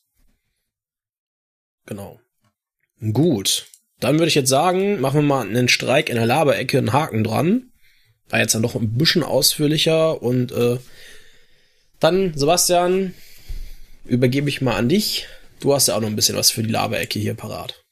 Ja, ich hatte ja Urlaub gehabt, war ja schon erwähnt. Ich war in meinem Haus im Gange und dann habe ich mir gedacht, ich mache einen Tag, mache ich mir mal einen Launen sozusagen und mache ein bisschen Entspannung im Heidepark, Soltau, sollte man vielleicht kennen. Ja, aber eine Treppe fand das nicht so toll, dass ich mal nicht baue oder umbaue in meinem Haus und bin an der Treppe runtergeflogen, ungünstig mit dem Fuß umgeknickt. Es hat auch laut geknackt. War nicht so schön. Aber es tat den Tag nicht so weh, muss ich sagen. Nächsten Tag war schlimmer. Ich saß dann in der Notaufnahme. Viereinhalb Stunden gewartet. War cool. Weil da, wo ich eigentlich hingehen wollte, waren alle Ärzte im Urlaub. Ja. Naja, da war ich halt eine Woche krankgeschrieben. Was hattest du denn? Ähm, ja, es ist eigentlich nur eine Bänderdehnung gewesen. Also es tut jetzt immer noch ganz leicht weh, aber ich kann wieder ganz normal laufen und so. Also der Arzt hat gesagt, es sieht schlimmer aus, als es ist. ja, gut. Ist das halt so. Ich habe auch keine Schiene bekommen. Beim letzten Mal hatte ich eine Schiene bekommen für den Fuß. Du machst sowas öfter. Ich weiß, ja. Ja, okay, okay. Das ist jetzt das dritte Mal gewesen. Warum macht man das? Das erste Mal war damals als Kind, wollte ich Gartenbahn fahren im Garten, hab die Sachen rausgetragen und wir hatten noch so eine Bautreppe von der Terrasse runter, also aus Rasenkanten sozusagen, aufgeschüttet. Und da hat die oberste Platte einen Abgang gemacht und dann bin ich da auch mit runtergesegelt, einen Fuß umgeknickt. Dann hatte ich ja damals die Geschichte in Bremen-Grolland, wo Beton abgeplatzt war, beziehungsweise ein Schlagloch war, was man in der Dämmerung nicht gesehen hat. Da bin ich da mit dem linken Fuß reingelatscht und umgeknickt bin ich ja noch humpelnd wieder auf die Lok hoch. Man gut, dass der Zug fertig war. Ja, dass ich nach Hause komme sozusagen. Und diesmal war es halt die Treppe vom Mountain Rafting Ausgang aus dem Kopfsteinpflaster. Also die sind, die Treppenstufen sind so schmaler und da habe ich nicht so ganz aufgepasst und ja. Es gibt wahrscheinlich keine Slow-Motion-Aufnahme davon. Nee, leider nicht. Schade eigentlich. Ich habe mal eine Frage. Was ist eigentlich, wenn der Arzt sagt, es ist schlimmer, als es aussieht? Dann Also ich glaube. Ärzte, Ärzte sagen grundsätzlich, Ärzte, Ärzte sagen bei sowas grundsätzlich, Es ist schlimmer, als es, es aussieht. sieht, es, es ist nicht, also es, es sieht schlimmer aus, als es ist. Ne? Ja. Das, den Spruch, den habe ich ja auch erst letztens gehört. Ne? Ah, okay. Aber ach so. was passiert eigentlich, wenn dann wirklich mal einer kommt, der dann sagt, das ist wirklich schlimmer, als es aussieht? Schön. Erzählen Sie mir bitte mehr. das ja. ist gut. Gut, und warum hast du nur zwei Tage gearbeitet? Naja, durch aufgrund der Krankheit im Urlaub und danach kam dann direkt jetzt der Streik, wo wir jetzt die Aufnahme haben. Das heißt, ich habe letzte Woche Donnerstag und Freitag gearbeitet. Sagt man zu sowas, welch glückliche Fügung? Hm. Den einen Tag lief alles glatt, den zweiten nicht. Da lief es äh, hinzu wunderbar. Das waren auch noch so richtig schön, schöne Frühschichten. Die eine um 4.32 Uhr und die andere um 3.52 Uhr oder 53 sowas, ja. Und ausgerechnet da, wo man früher anfängt, hast du auch wieder länger gemacht, weil wieder mal nichts nach Plan lief. Beziehungsweise hinzu schon, dann im Maschen, hab Zug bespannt, und dann stehst du dann da immer mit dem Mitarbeiter, der dich dann abfertigt und so, jo, alles klar. Und das, ja, können wir ja losfahren, ne? Hatte fünf Minuten noch Zeit, bis zur Abfahrt sozusagen, ja. Dann stand man da und nichts passierte. Irgendwann ist er dann abgehauen, der dann die Hemmschuhe sozusagen wieder auf die Gleise legt, wenn man weg ist, damit dann die nächsten Wagen ins Gleis rollen können. Ja, und dann so nach 10, 15 Minuten ruft der Feinsteller an, ja, nö, äh, wir können dich noch nicht abfahren Richtung äh, Suderburg, da ist irgendwas im Gleis. Also ich wäre über Celle, Lüneburg und so gefahren nach Lehrte, anstatt über Pferden. Also wir haben ja sozusagen zwei Strecken, um dann hier in den Norden zu fahren. Und da waren Personen im Gleis und ja. Hab da eine Stunde länger gemacht. Dann hatte ich dann auch nur einen elf Stunden Übergang zur nächsten Schicht, aber Hm. war schön. Ja, klingt gut. Hm? Klingt echt erstrebenswert. Kann man, kann man so machen. Macht Spaß. Gut, dann hatten wir jetzt was Schönes zwischendrin. Dann darf jetzt der Markus sich noch mal eine Runde aufregen. Bevor ich mich auch noch mal eine Runde aufrege, das mache ich ja auch so gerne. Aber ich lasse Markus da gerne den Vortritt. Feuer frei, Markus. Kontrolliert und kurz. Ich bin ein wenig durch die Weltgeschichte gefahren. Fun Fact, Cargo hat gestreikt. Wisst ihr, wem ich ganze Zeit hinterher gurken musste? Irgendwelchen Güterzügen. Wie auch immer das funktioniert. Aber darum geht's eigentlich nicht, sondern auf meiner Heimreise. Zug in die Heimat. Also quasi kurz, also zehn Minuten bevor ich, also eigentlich war er schon da. An dem Punkt, wo normalerweise der Zugführer die Fahrgäste darüber informiert, dass sie jetzt ihre Sachen packen können und zur vordersten Tür stürmen. Also quasi kurz vor dem Kirchturm war eine geplante Umleitung. Ich sollte noch einmal um den ganzen Kirchturm drumherum. Und du hast die Brille nicht auf.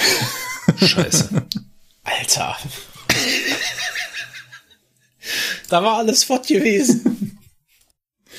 Und zurück auf Bahndeutsch. Ich kam aus Richtung Ingolstadt und sollte halt nicht direkt westlich in den Hauptbahnhof reinfahren, sondern wirklich wortwörtlich einmal um den Kirchturm drumherum fahren. Das heißt, über den Nordring an der Stadt vorbei, dann über die S-Bahn zum Ostbahnhof, am Ostbahnhof durchfahren, Südring, südlich an der Kirche vorbei, südlich auch am Hauptbahnhof vorbei, um dann in einer großen, langgezogenen 180 Grad Kurve in den Hauptbahnhof einzufahren. War wie gesagt eine geplante Umleitung und jetzt könnte ich mich darüber aufregen, warum bei einer geplanten Umleitung das nicht alles in meinen elektronischen Fahrplan integriert ist, aber das hebe ich mir fürs nächste Mal auf. Nein, ich habe mir natürlich vorher meine FPLOs zusammengesucht, wo das alles schön drin steht, mir meine Ersatzfahrpläne im Tablet zusammengesucht, schön mit Markierungen, wo ich von wo nach wo springen muss, damit ich das auch ruhig in der Nacht hinbekomme. Lass mich raten. Die Umleitung umfasste sechs Kilometer und du brauchtest 15 Seiten in drei Büchern. Es waren nur zwei Bücher, aber es kommt gut hin, ja.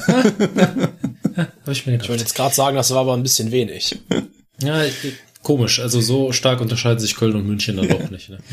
Das scheint so. Es ist vor allem, wie man auch innerhalb eines Bahnhofs hin und her springen kann, finde ich auch geil. München Nord, wo man dann durchfährt, ist ja ein großer Rangierbahnhof. Okay, nicht in Normen groß, wie Cargoman das nehmen würde, wenn er äh, nach Maschen fährt. Ich glaube, München Nord passt zehnmal in Maschen rein, aber für meine Begriffe ein großer Bahnhof. Sagen wir, wie es ist. Für euch im näheren Umkreis ein großer Rangierbahnhof. Ja.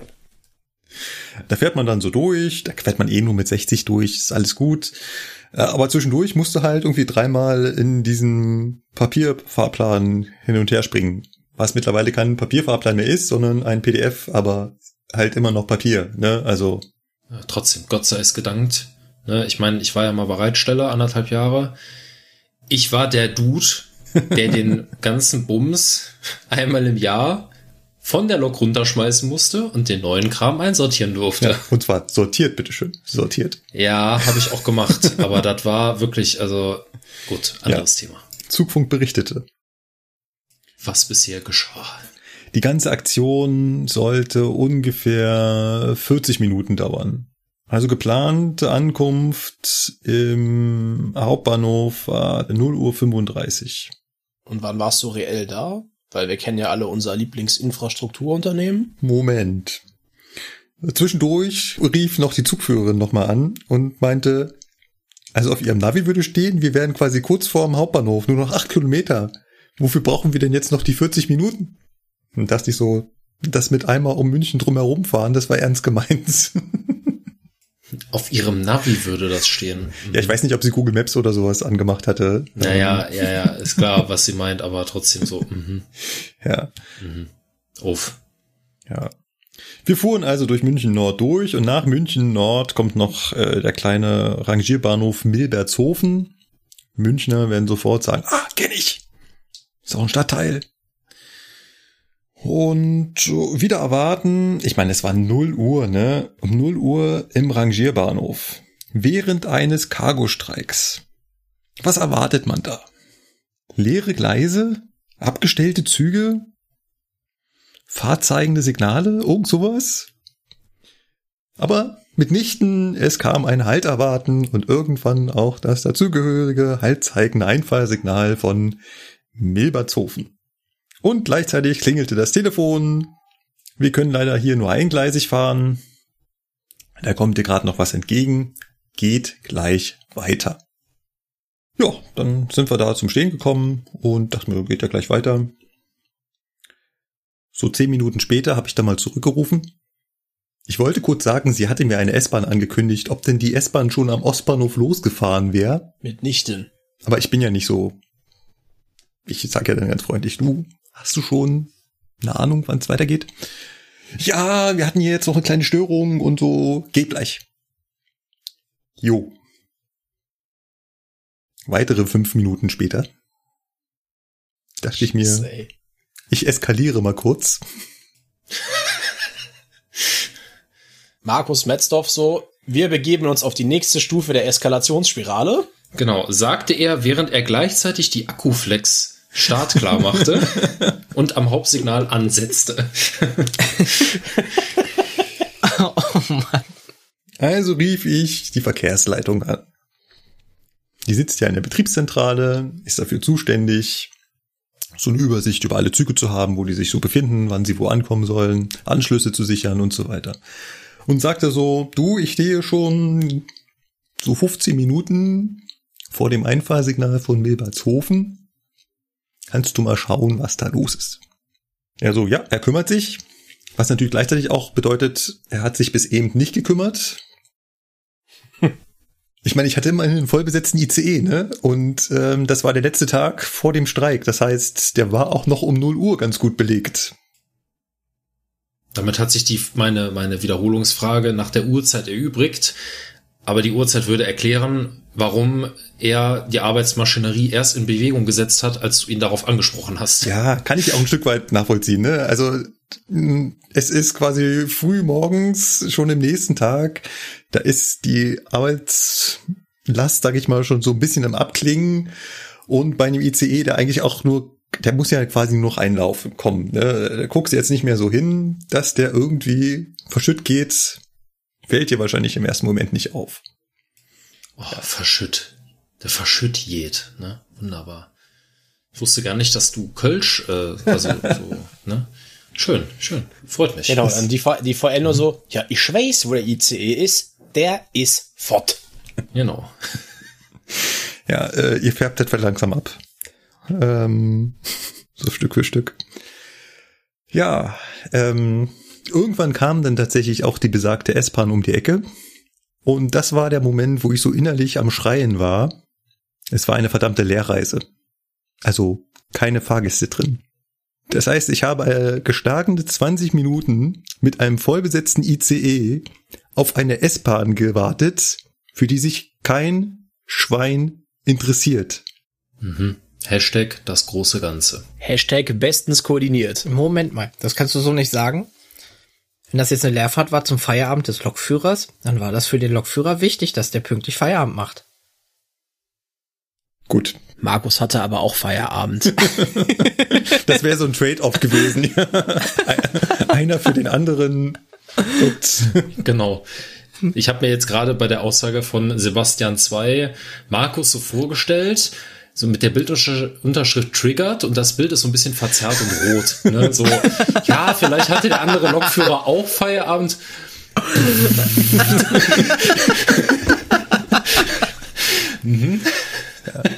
also mir taten halt auch meine Fahrgäste leid, ne? Weil das, Ja. äh, das, ich meine, du bist eigentlich an einem Punkt, wo du eigentlich normalerweise schon aufstehst und zur Tür gehst. Wirklich. Ja, Also der Ja. Punkt, wo man zum Nordbahnhof abbiegt, das ist kurz vorm Hauptbahnhof. Da fehlt nicht mehr viel. Von da aus braucht man, naja, lass es sieben Minuten oder sowas noch sein, bis man dann am Prellbock steht. Ja, Und jetzt standen halt- wir da schon 20 Minuten. Also ich finde, nur mal ganz kurz, ich finde 20 Minuten ist schon wirklich heftig. Ja.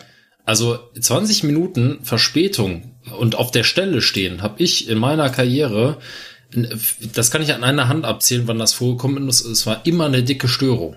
Nein. Es war wirklich immer eine Störung oder sowas. Und es war meist auch tagsüber und nicht nachts. Also es ist schon, ja, äh, ja, München halt, ne? Ja. ja gut, der, äh, Weiß auch nicht.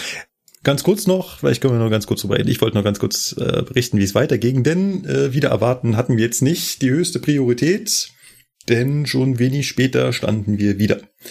Mittlerweile hatte ich schon die Information, dass aufgrund der Verspätung wir jetzt einen Zusatzhalt am Ostbahnhof einlegen. Gar nicht so blöd, weil äh, dann die Leute, die im Osten der Stadt wohnen, wären dann sogar früher zu Hause gewesen. Und die Leute hätten noch Anschlusszüge Richtung Salzburg erwischt. Von daher haben wir das dann auch äh, nachher gemacht. Aber erstmal standen wir noch an einem Zwischensignal vom Ostbahnhof wieder. Mittlerweile war mein Nervlevel schon so leicht gestiegen. Also drückte ich diesmal relativ zügig an meinem Telefon die Taste für den Fahrdienstleiter und fragte mal so ganz lieb nach, wie denn so die Perspektive wäre. Ja, er hätte aus dem Rangierbahnhof jetzt erstmal noch eine Ausfahrt und das Gleis sei noch belegt. Das wird jetzt noch einen Moment dauern. Klick. Wieder das Bild triggert von eben einfügen. Ich wollte es gerade sagen. Nur, nur dieses Mal drehen wir den Eskalationsstufenschalter eine Stufe höher. Da würde ich ja im Dreieck springen, ne? ganz ehrlich. Da, da, also als ich das gerade gehört habe, ich fing schon an, hier nervös zu werden, ne? weil ich mir, ich krieg schon schwitzige Hände langsam, also, obwohl ich gar nicht in der Situation dabei war. Boah. Aber Markus, eine Frage, du kannst dann noch lieb und nett und ruhig fragen? Ja, kann Oder ich du tatsächlich. noch- nee, kann oder ich warst du noch nicht auf so einer Stufe? Nein, ich, äh, ja, ich bin ein durch Hast du und durch auch- netter Mensch. Hast, ach echt jetzt? Du hast nicht mal so, einen- so einen Moment, wo du dann Nein, den Hörer nimmst, drauf drückst, er geht ran und dann geht's gleich los. Nein. Dann, dann ist gleich Eskalation. Nee. nee, kann ich nicht. echt nicht? Okay. Also vielleicht werde ich irgendwann pumpig, aber ähm, war da noch nicht. Ja, ähm, es ging dann irgendwie schneller als erwartet. Hätte es nicht gedacht. Also wir haben dann nur zwei, drei Minuten gestanden. War der Hammer. Ist doch irgendwie komischerweise nichts anderes irgendwo gefahren. Vielleicht ist doch irgendwo aufgefallen, dass ich noch ein paar hundert Fahrgäste mit dabei hatte und die irgendwann mal irgendwo hin wollten. Äh, dann durften wir also zum Ostbahnhof und da einfahren und äh, tatsächlich irgendwie den größten Teil des Zuges ausladen. Und ganz ehrlich, an deren Stelle wäre ich auch ausgestiegen, weil mit der S-Bahn komme ich immer noch weiter. Das ist aber dieser ECE, wer weiß. Ja, es wurde nicht besser. Die Ausfahrt Ostbahnhof war wieder halt. Also drücke ich wieder relativ hurtig auf diese Taste am Telefon. Fragte jetzt den gleichen Menschen, ob er denn eine Perspektive sehe, dass wir hier relativ schnell wieder wegkämen. Ja, also auf dem anderen Gleis, da steht ein überlanger Güterzug, der steht hinten raus, der blockiert deinen Fahrweg, der muss jetzt erstmal rausfahren. Klick. Hier bitte wieder eben erklärtes Bild einfügen. Ja, ich, hab drauf ich wollte gewartet es jetzt, eigentlich. Ja, ich wollte es jetzt auch nicht nochmal sagen, so langsam ist das so repetitiv, aber okay, ja, wir spielen das noch eine Runde. Komm, gönnen wir uns einfach. Markus macht heute den Göndalf und wir eskalieren mal ein bisschen. Ja. Ja. Wir durften dann irgendwann weiter, als tatsächlich drüben sich dieser überlange Güterzug dann mal bewegt hatte. Äh, kurze Frage an Cargo. Es ist, kommt schon öfter mal vor, oder? Dass ihr an Bahnhöfen steht, wo er eigentlich nicht reinpasst und hinten drüber steht. Ja klar, Hannover Hauptbahnhof zum Beispiel beim Ablösen oder so machst du die Weichenstraße hinten auch dicht. Ich hatte damals die Situation Hildesheim gehabt, aber da war mein Zug äh, kürzer als ein ICE. Und ich dann, weil mein Ablöser noch nicht da war, bin ich dann halt direkt an den Bahnsteig komplett rangefahren und dann fanden die das alle ganz in Ordnung und wir haben auf den Ablöser gewartet. Oh. Gibt auch mal solche Situationen, ja. Naja, irgendwann kommt die Fahrtstellung am Ostbahnhof. Ich jetzt noch das letzte rausholen mit 60. Nein, nicht mit 60 durchweichen. Das ist ein bisschen zu schnell. Ah, die sind echt eng. Okay, nach dem Ostbahnhof voll aufgeschaltet, 120 über den Südring München Süd durch, dann die letzte Kurve zum Hauptbahnhof und gleich rein. Nein, nicht gleich rein. Natürlich nicht. Natürlich stehen wir auch wieder vor dem Einfahrsignal München Hauptbahnhof. Weil jetzt erstmal noch eine Rangierfahrt quer rüber musste. Da gibt's ja noch so andere Bahnhöfe, ne? Basti, was ist das bei uns im Westen? So der Klassiker, wo äh, Rangierfahrten vor Zugfahrten gehen? Haben. Hamm zum Beispiel, genau. hm. Auch um 1 Uhr nachts. Ja. Ja. Nee, die Rangierfahrt war vielleicht zuerst da. Hm? Wer zuerst kommt, mal zuerst. Ja. Das ist halt so. Ne? Definitiv. Die war bestimmt planmäßig unterwegs und planmäßige Züge vor verspäteten Zügen. Ja, aber Moment, eine Rangierfahrt ist ja kein Zug. Oh, Markus, Erstmal ich dachte, du bist Runde den Ausbilder. Ich dachte, Markus ist Ja. Ausbilder, also das ist jetzt echt hart. Das, Nein, das Markus war jetzt gerade so. als Lokführer unterwegs. Ach so, okay, dann, dann lassen wir das mal so stehen, okay. Hm? Um 1 Uhr und 5 Minuten stand der Zug dann am Bahnsteig. Ei, ei. Wann noch gleich Wann war so- Planankunft? 35. Also 30 Minuten Verspätung Ja, auf einer 0 Uhr Strecke. 35 auf 1.05 Uhr, ja, kommt hin. Ja, auf einer ja, Strecke, die eigentlich nur sonst hätte noch sieben oder acht Minuten gedauert. Belastend. Belassen. Und das nur nicht, weil irgendwas kaputt war. Nicht, weil irgendeine Signalstörung war. Nicht, weil irgendein Zug liegen geblieben ist. Nein. Nur wegen, ich habe in das Dokument geschrieben, Netz, dreimal Ausrufezeichen, 111. Und eine Eins. ich habe fertig. Mach dir Dann reg ich mich jetzt auch noch eine Runde komm auf. Erst, komm erst Hey, mal an, ne? Komm mal Markus- runter jetzt wieder und dann ist gut. Markus hätte jetzt sagen müssen, so, ich habe fertig, und dann müsste so ein, ähm, wie ein Mikrofon auf dem Boden fällt. Sound so noch eingeblendet werden. So, ich habe fertig. Bam. Sebastian, erzähl du doch mal, was du da jetzt hast. Das klingt auch interessant. Ich leite mal an mich selber über. Und zwar, wie ich das da reingeschrieben habe, das ist schon ein paar Tage her. Der ein oder andere wird es ja aus den einschlägigen Print, Online, whatever Medien entnommen haben. In Tschechien gab es leider Gottes ein Bahnunglück, wo zwei Züge frontal zusammengestoßen sind und auch ein paar Todesopfer zu beklagen waren. Drei. Drei, drei waren es, ich war mir nicht mehr sicher, deswegen habe ich keine Zahl gesagt. Die beiden Lokführer und ein Fahrgast. Genau, ne? Also es sind dabei auch Menschen ums Leben gekommen. Das war aber nicht das, wo die Vectron da an die Seite gefahren ist. Das war wieder was anderes. Nee. Das war so kurz darauf folgend irgendwie, ne? Ja, da Tschechien lief nicht so gut die letzten Wochen. Ähm, das Ja, war, wo deswegen. der Alex mit dem, Ach, der Alex, genau. Ja, okay. Hat. wo der Euro-Runner von Siemens da in den Pesa reingescheppert ist und man mal geguckt hat, wer stärker ist. Ja, wie gesagt, drei Todesopfer und mehrere Verletzte, davon auch ein paar schwer. Ja, und worüber rege ich mich jetzt auf? Nicht darüber, dass das passiert ist, das ist extrem schrecklich. Ich rege mich darüber auf, dass unser aller, also ich spre- ich spreche jetzt, tu einfach mal so, ne, dass unser aller Lieblingsehrenvorsitzender von Pro Bahn scheinbar nichts Besseres zu tun hat und schon den Bagger aufmacht, bevor auch nur der Zug geborgen ist, die Leute im Krankenhaus liegen und die Leute beerdigt sind, um zu sagen, ja, also die Eisenbahn in Tschechien ist ja komplett unsicher und das war ja nur eine Frage der Zeit und so weiter und so fort. Bei aller Liebe kann man nicht einfach mal zumindest einen Tag lang nix dazu sagen und einfach mal den Ball flach halten, muss man direkt wieder medienwirksam da rein eskalieren. Also, ich weiß ja nicht. Ich halte mich ja sonst mit sowas äh, zurück, aber das geht einfach gar nicht. Das ist unter aller Sau. So, der Typ ist jetzt für mich endgültig gestorben. Also jetzt braucht der, kann er sagen, was der will, kann sich verziehen. Der, nee. Weil, weiß ich, was ich so noch sagen soll. Ich fand's einfach nur daneben. Ich war richtig sauer, wie ich das gelesen habe. Ich war richtig, richtig sauer. Ich weiß nicht, ob Karl-Peter Naumann jemals ein Interview abgelehnt hat. Aber der hat auch, äh, ja, der nutzt halt auch jede Gelegenheit, ne? Ja. Man, auch was jetzt den Streik betrifft, war seine Meinung gefragt. Ich frage mich halt immer, ob, also das würde ich, da würde ich mich einfach mal so für interessieren, ob er proaktiv, wenn irgendwie sowas passiert, auf die Medien zugeht und sagt, hallo, ich habe hier was zu sagen, oder ob er aktiv gefragt wird, weil letzteres,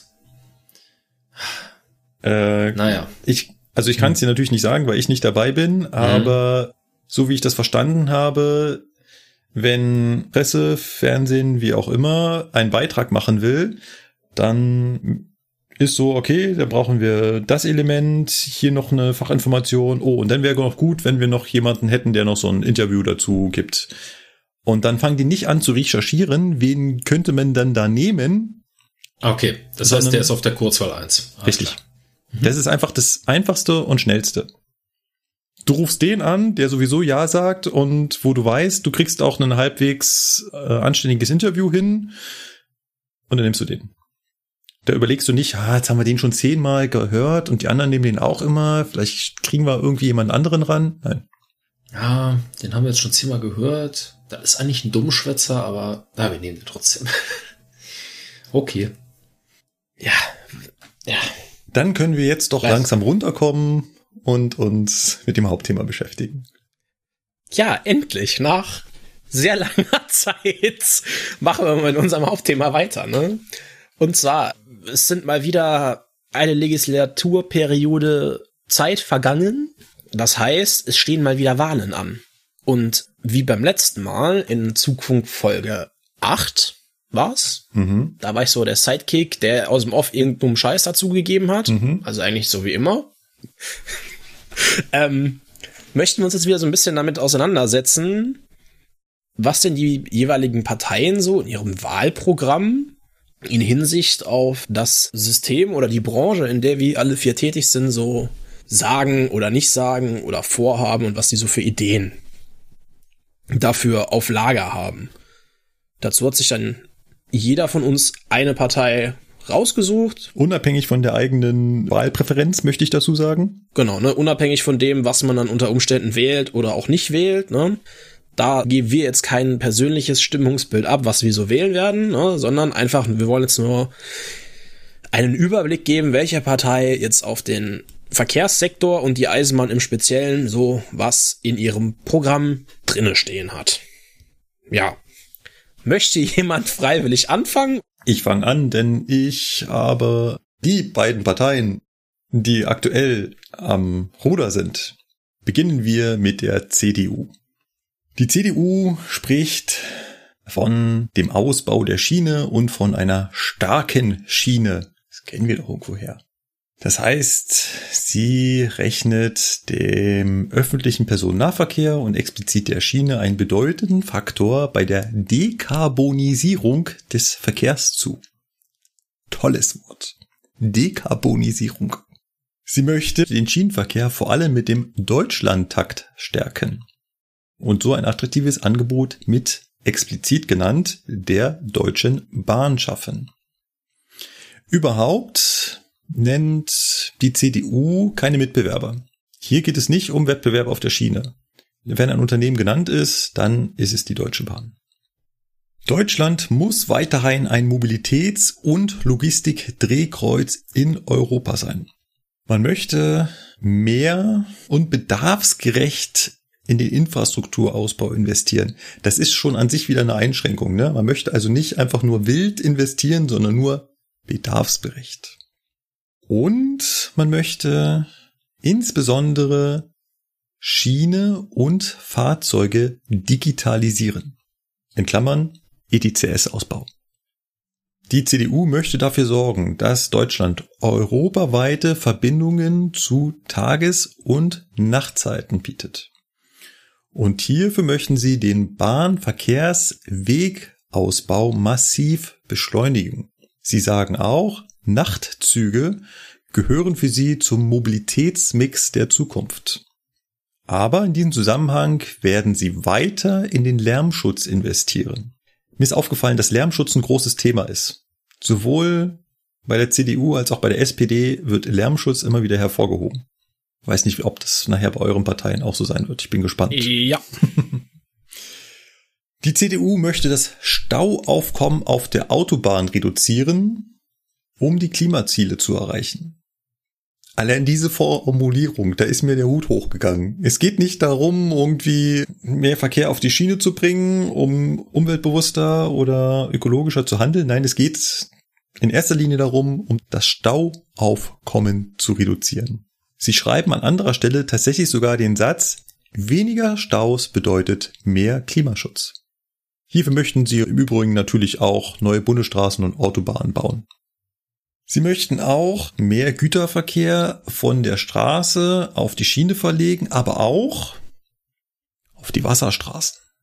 Auch das ist ein Punkt, der sowohl CDU und SPD nennt, mehr Verkehr auf die Wasserstraßen. Ich persönlich habe von Wasserstraßen jetzt nicht so viel Ahnung, wie groß da das Potenzial ist und wie stark das schon ausgelastet ist, ob man da ausbauen kann, das würde mich mal interessieren. Gibt es einen Podcast, der sich damit beschäftigt? Ich kenne leider keinen, aber das äh, Keine Ahnung. das würde mich interessieren. Ich wüsste jetzt auch keinen. Ich kenne auch keinen, der sich damit großartig auskennt. also so Binnenschifffahrt, Also, weil, weil Hochseeschifffahrt so, ja, ne, aber ja, Binnenschifffahrt, Binnenschifffahrt, uff, ja, hm. ja, das ist auch so ein Thema, da steckt man überhaupt nicht drin. Aber in Anbetracht der Tatsache, dass es auch für die Binnenschifffahrt bisher noch keine wirkliche Möglichkeit gibt, auf fossile Brennstoffe zu verzichten, ah, ich mache da mal ein Fragezeichen dran. Schönes Stichwort, denn sie möchten Ladestationen für Binnenschiffe in Häfen schaffen. Äh, wo ich mich natürlich frage, sag mal, gibt's sowas schon? Also äh, irgendwie so Schubkähne mit Batterien? Und Ich Macht das Sinn? Bis jetzt nur so, ich kenne bis jetzt nur so kleine Vergnügungsdampfer oder so. Also, genau. Das kenne Ne, ich hier auch. so Ausflugsschiffchen auf Ja. irgendwelchen Trinkwasserstauseen, Ja. da kenne ich das mit Elektro, aber In Berlin- im Frachtverkehr In nicht. Berlin gibt's glaube ich, auch eine BVG-Fähre, die mit Strom verkehrt. Also auf dem Biggesee, glaube ich, gibt es schon seit Ewigkeiten, wenn ich das richtig im Kopf habe, gibt es schon seit Ewigkeiten irgendwie so eine Akkufähre, weil der Biggesee halt auch Trinkwassereinzugsgebiet ist. Ne? Und da ist dann irgendwie so mit äh, Kraftstoff durch die Gegend fahren, ob des Trinkwasserreservoirs nicht so angebracht. Darf ich mal kurz Tante Google einwerfen? Ich habe einfach mal Binnenschiff elektrisch gegoogelt. Ja. Es gibt tatsächlich schon welche. In Rotterdam beliefern Elektrobinnenschiffe irgendwie etwas. Das habe ich jetzt kurz mal hier durchgelesen. Also es gibt schon elektrische Binnenschiffe, ja. Omega Tau Podcast, wenn du uns hörst, mach bitte eine Folge darüber. Das möchte ich gerne hören. Sie möchten, also die CDU möchte auch den kombinierten Verkehr fördern und zwar mit multimodalen Terminals. Tut mir leid, ich weiß nicht, was das ist. Da habe ich jetzt an den Mega-Hub Lehrte gedacht. Ich habe manchmal das Gefühl, so je fancier es klingt, desto mehr landet es im Wahlprogramm. Ja, natürlich. Also vielleicht ist damit gemeint, wie Sebastian sagt, also wie, wie war das? Multimodal? Ja. Dass du vielleicht quasi ein Terminal hast, wo du von Straße auf LKW auf Zug zeitgleich umschlagen? Keine Ahnung, was die meinen. Das wird das, von wahrscheinlich Straße sein. auf LKW auf Zug. Was? Wasserstraße, Entschuldigung, da fehlt ja ein Wort. Ich Und die Wasserstraße gibt's bei uns nicht. Ja. Ja. Also das wäre jetzt eh so die Frage, weil es gibt ja in, intermodal gibt es ja und was ist das jetzt? Multi. Multimodal? Ja. Multimodal, ja. Was ist denn intermodal? Das müsste, wenn man das wüsste, dann wüsste man das andere auch. Aber ich glaube, das ist das, was der Niederkasseler meint. Ne? Also einfach alles miteinander verknüpfen. Wahrscheinlich. Dem, demnächst gibt's dann Binnenschiffe mit Zahnradantrieb und Oberleitung, ne? Ja. damit die auch den Berg hoch äh, schippern können. Übrigens, äh, Fun Fact, sowas gab's ja früher schon. Also bevor das jetzt wieder unsere Hörer schreiben, es gab schon, habe ich neulich erst eine Reportage gesehen, über Schiffe, die an äh, Ketten hingen, also an Ketten durch den Fluss gefahren sind und sich so durch den Fluss gezogen haben. Sprich, nicht mit okay. Wasserschraube, sondern sie hatten halt einen Antrieb, der die Kette vorne hochgehoben und hinten wieder fallen gelassen hat. Gab's das nicht irgendwo ähm, auf dem Main? Ich meine, ich hätte da irgendwie so einen Beitrag vom Bayerischen Rundfunk Okay, im dann haben Hinterkopf wir denselben klingeln. gesehen, ja. Genau. Okay, gut. Exakt. So, letzter Punkt, die, oh, jetzt der Satz, den muss ich vorlesen. Die Mittel für Maßnahmen zur Verbesserung des Schienengüterverkehrs des vordringlichen Bedarfs im Bedarfsplan Schiene erhöhen. Als ich den Satz gelesen habe, habe ich mir gedacht, wartet mal, ihr hattet doch auch noch so ein Angebot, euer Wahlprogramm in einfacher Sprache. Vielleicht hätte ich das Kannst du nehmen das sollen. nochmal vorlesen, bitte? Sie möchten die Mittel für Maßnahmen zur Verbesserung des Schienengüterverkehrs des vordringlichen Bedarfs im Bedarfsplan Schiene erhöhen.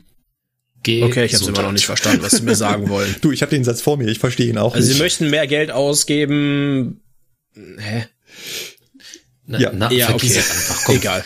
ja. mach da einen Haken dran. Gut. Und sie möchten weiterhin die Trassenpreise reduzieren. Ja, Muss ich mal kurz fragen, weiterhin die Trassenpreise reduzieren? Gehen die Trassenpreise irgendwie schon relevant nach unten? Sie haben zumindest wegen Corona, glaube ich, die Trafenpreise halbiert aktuell. Ja, Ah. das war aber zeitlich befristet. Ah, zeitlich Echt? Befristet, ich- aber nicht so, dass wir sagen, wir reduzieren Trassenpreise generell deutlich. Nein, du kannst doch nicht den LKW die ganze Grundlage wegnehmen. Also Soweit, so gut. Leider ist mir, ah, ich, ich meine, ich gebe es ja zu, ich lese ja nicht das ganze Wahlprogramm durch, ne? Ich, sondern ich gebe da Schlagworte ein und guck, was da so kommt. Und dann bin ich aber so ein bisschen verleitet, auch mal einen Satz weiter zu lesen. Und da kommt dann so was Lustiges. Also ich muss das einfach, tut mir leid, ich muss das einfach mit dazu nehmen. Auch wenn es jetzt nicht explizit um die Schiene geht, aber so ein bisschen Mobilität. Sie möchten auch den Automobilstandort Deutschland sichern.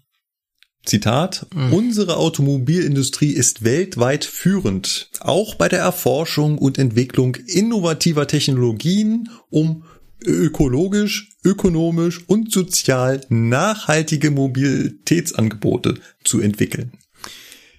Sie wollen, dass in Deutschland weiterhin die besten Autos der Welt produziert werden, und zwar mit allen Antriebsformen. Ah, ja. Ähm, aus welchem Jahrhundert kommt das? Ja. Ich dachte, oh mein Gott. Das hätte auch das Also ich- Wahlprogramm in den 80ern sein können, oder?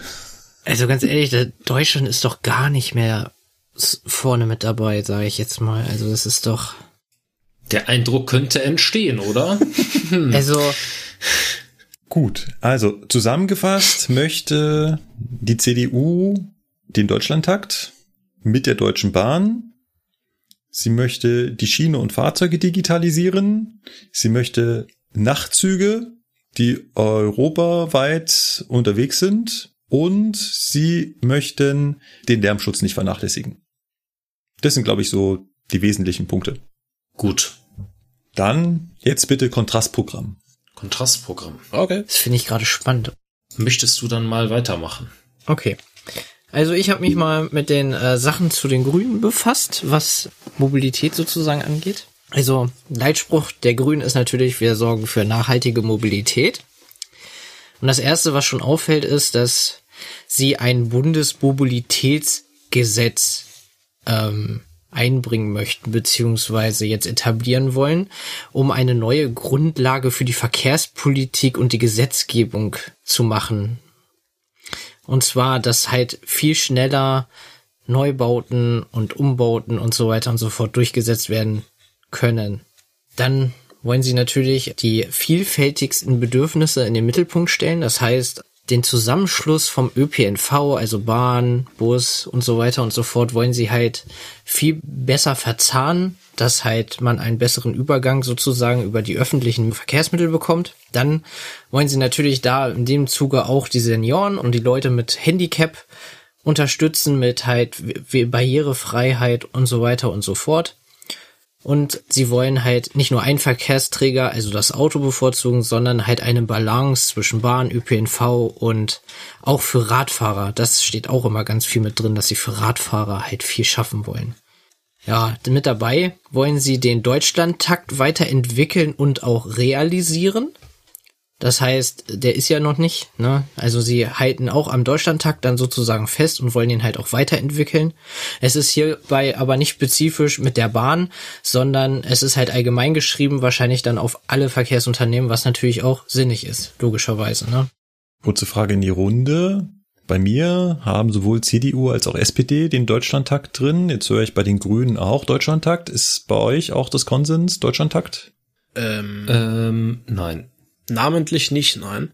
Nee, Okay. bei mir auch namentlich nicht, aber bei mir ist sowieso alles ein bisschen abgefuckt, aber dazu später mehr. okay. Dann wollen sie für attraktive und bezahlbare Mobilitätsangebote sorgen. Das heißt, dass halt alles günstiger wird sozusagen für die Fahrgäste beziehungsweise für uns Menschen halt, die mit den öffentlichen Verkehrsmitteln fahren wollen. Dann möchten sie, dass die Großstädte, keine Ahnung, ab 100.000 aufwärts oder so. Ja, mehr, mehr als 100.000 Einwohner, du hast recht. Ah, okay. Auf jeden Fall wollen sie, dass die Großstädte regelmäßig an den Fernverkehr angebunden sind.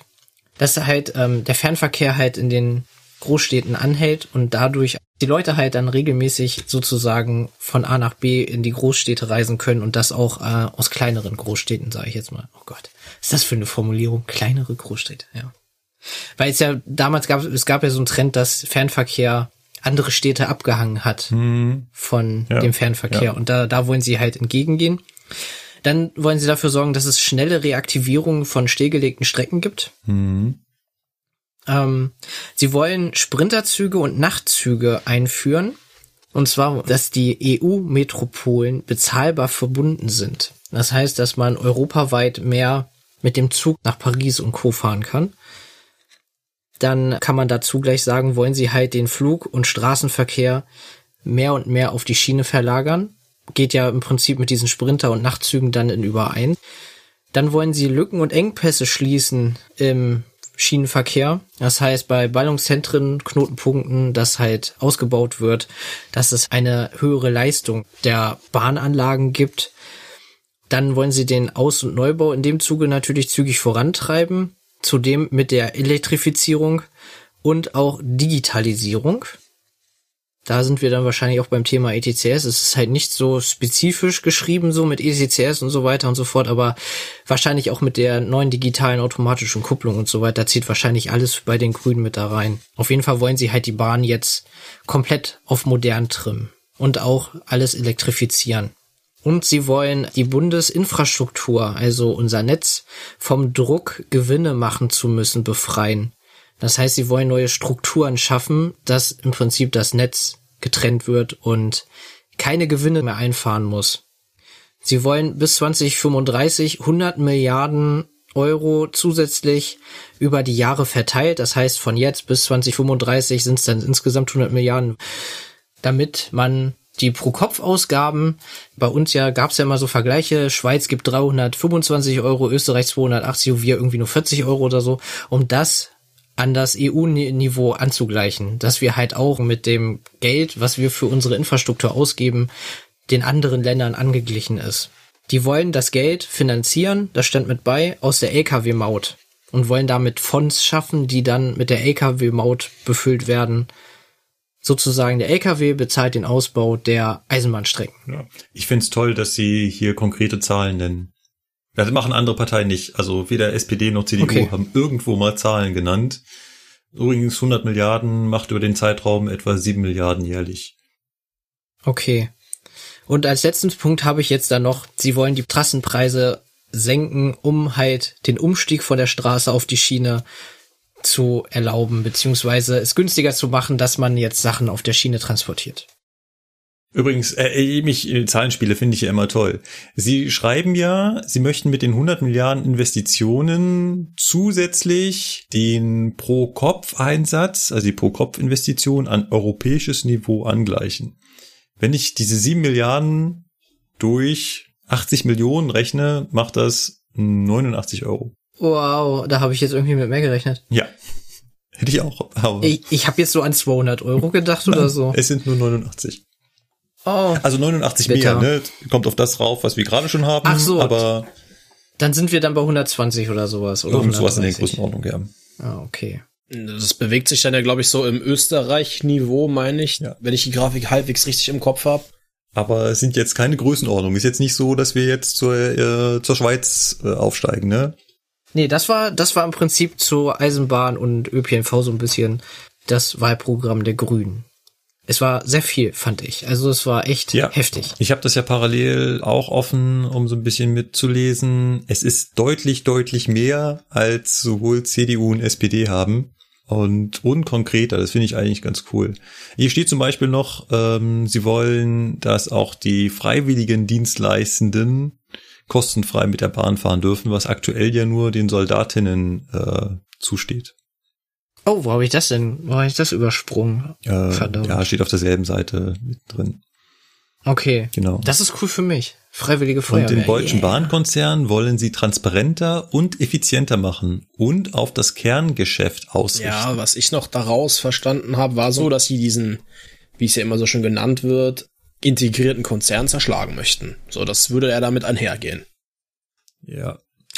Ach, du meinst hier mit dem, oh, wo ist denn das denn jetzt hier? Bundesinfrastruktur vom Druck, äh, Genau. Gewinne machen zu müssen, befreien. Ja. Genau. Das heißt, neue Strukturen Ja. schaffen. Ja. Ja. das klingt, das klingt dazu, dass es staatlich, das Schienennetz staatlich wird und Ja. äh, Also zumindestens Trennung von EVU, also Eisenbahnverkehrsunternehmen und der Infrastruktur. Wie auch immer das aussehen soll. Ich finde, allein zu dem Thema könnten wir uns auch mal irgendwie in der Folge unterhalten. Das finde ich eigentlich ganz spannend.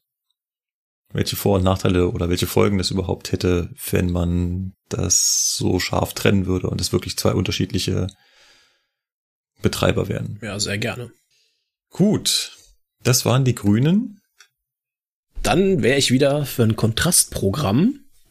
Herr Klein, du hast ja so im Vergleich zu den Grünen so was ganz anderes in petto. Zumindest Ja. gehe ich mal davon aus. Ich meine, ne? Kannst ja kurz vorstellen, wen du hast. Also sagen wir mal, wie es ist. Äh, ich habe die Partei, die irgendwie bei der ganzen Sache am unsympathischsten rüberkommt, nämlich die FDP. Ja, die FDP ähm, hat ihr Wahlprogramm beim Stichwort Mobilität darauf ausgerichtet, das ist der erste Satz unter diesem Stichwort, eine innovative, ökologische und bezahlbare Mobilität ist angewiesen auf eine zukunftsweisende Verkehrspolitik ohne ideologische Scheuklappen. Nur mit technologischen Innovationen, einem funktionierenden Emissionshandel, moderner Infrastruktur und einer technologieoffenen Verkehrspolitik kann sichere, saubere, bezahlbare Mobilität für alle gewährleistet werden. Soweit, so gut. Also da steht eigentlich, wir wollen total modern sein, aber nichts regeln. Ja. Ne, das ist halt, ja, das ist halt irgendwie so dieser, dieser plakative Leitsatz der FDP, den man ja immer so in der Stammtischrunde verwendet. Ja, das regelt der Markt. Das macht der Markt. Ja, ja, okay, okay, okay. Dann geht das weiter mit, wir Freie Demokraten sind gegen unverhältnismäßige Verbote in der Mobilität. Mhm.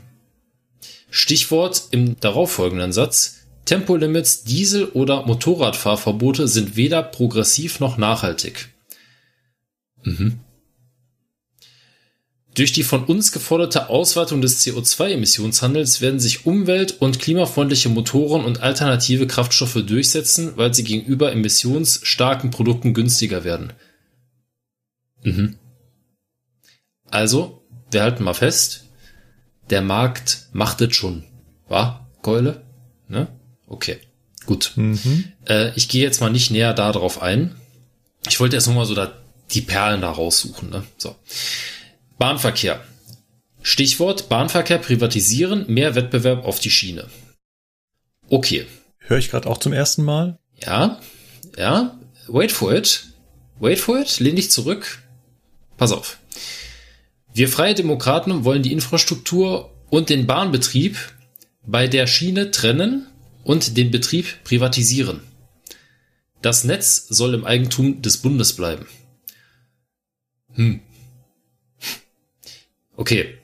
Also hier ist mal eine Partei, die ganz klar sagt, wir wollen, dass das getrennt wird.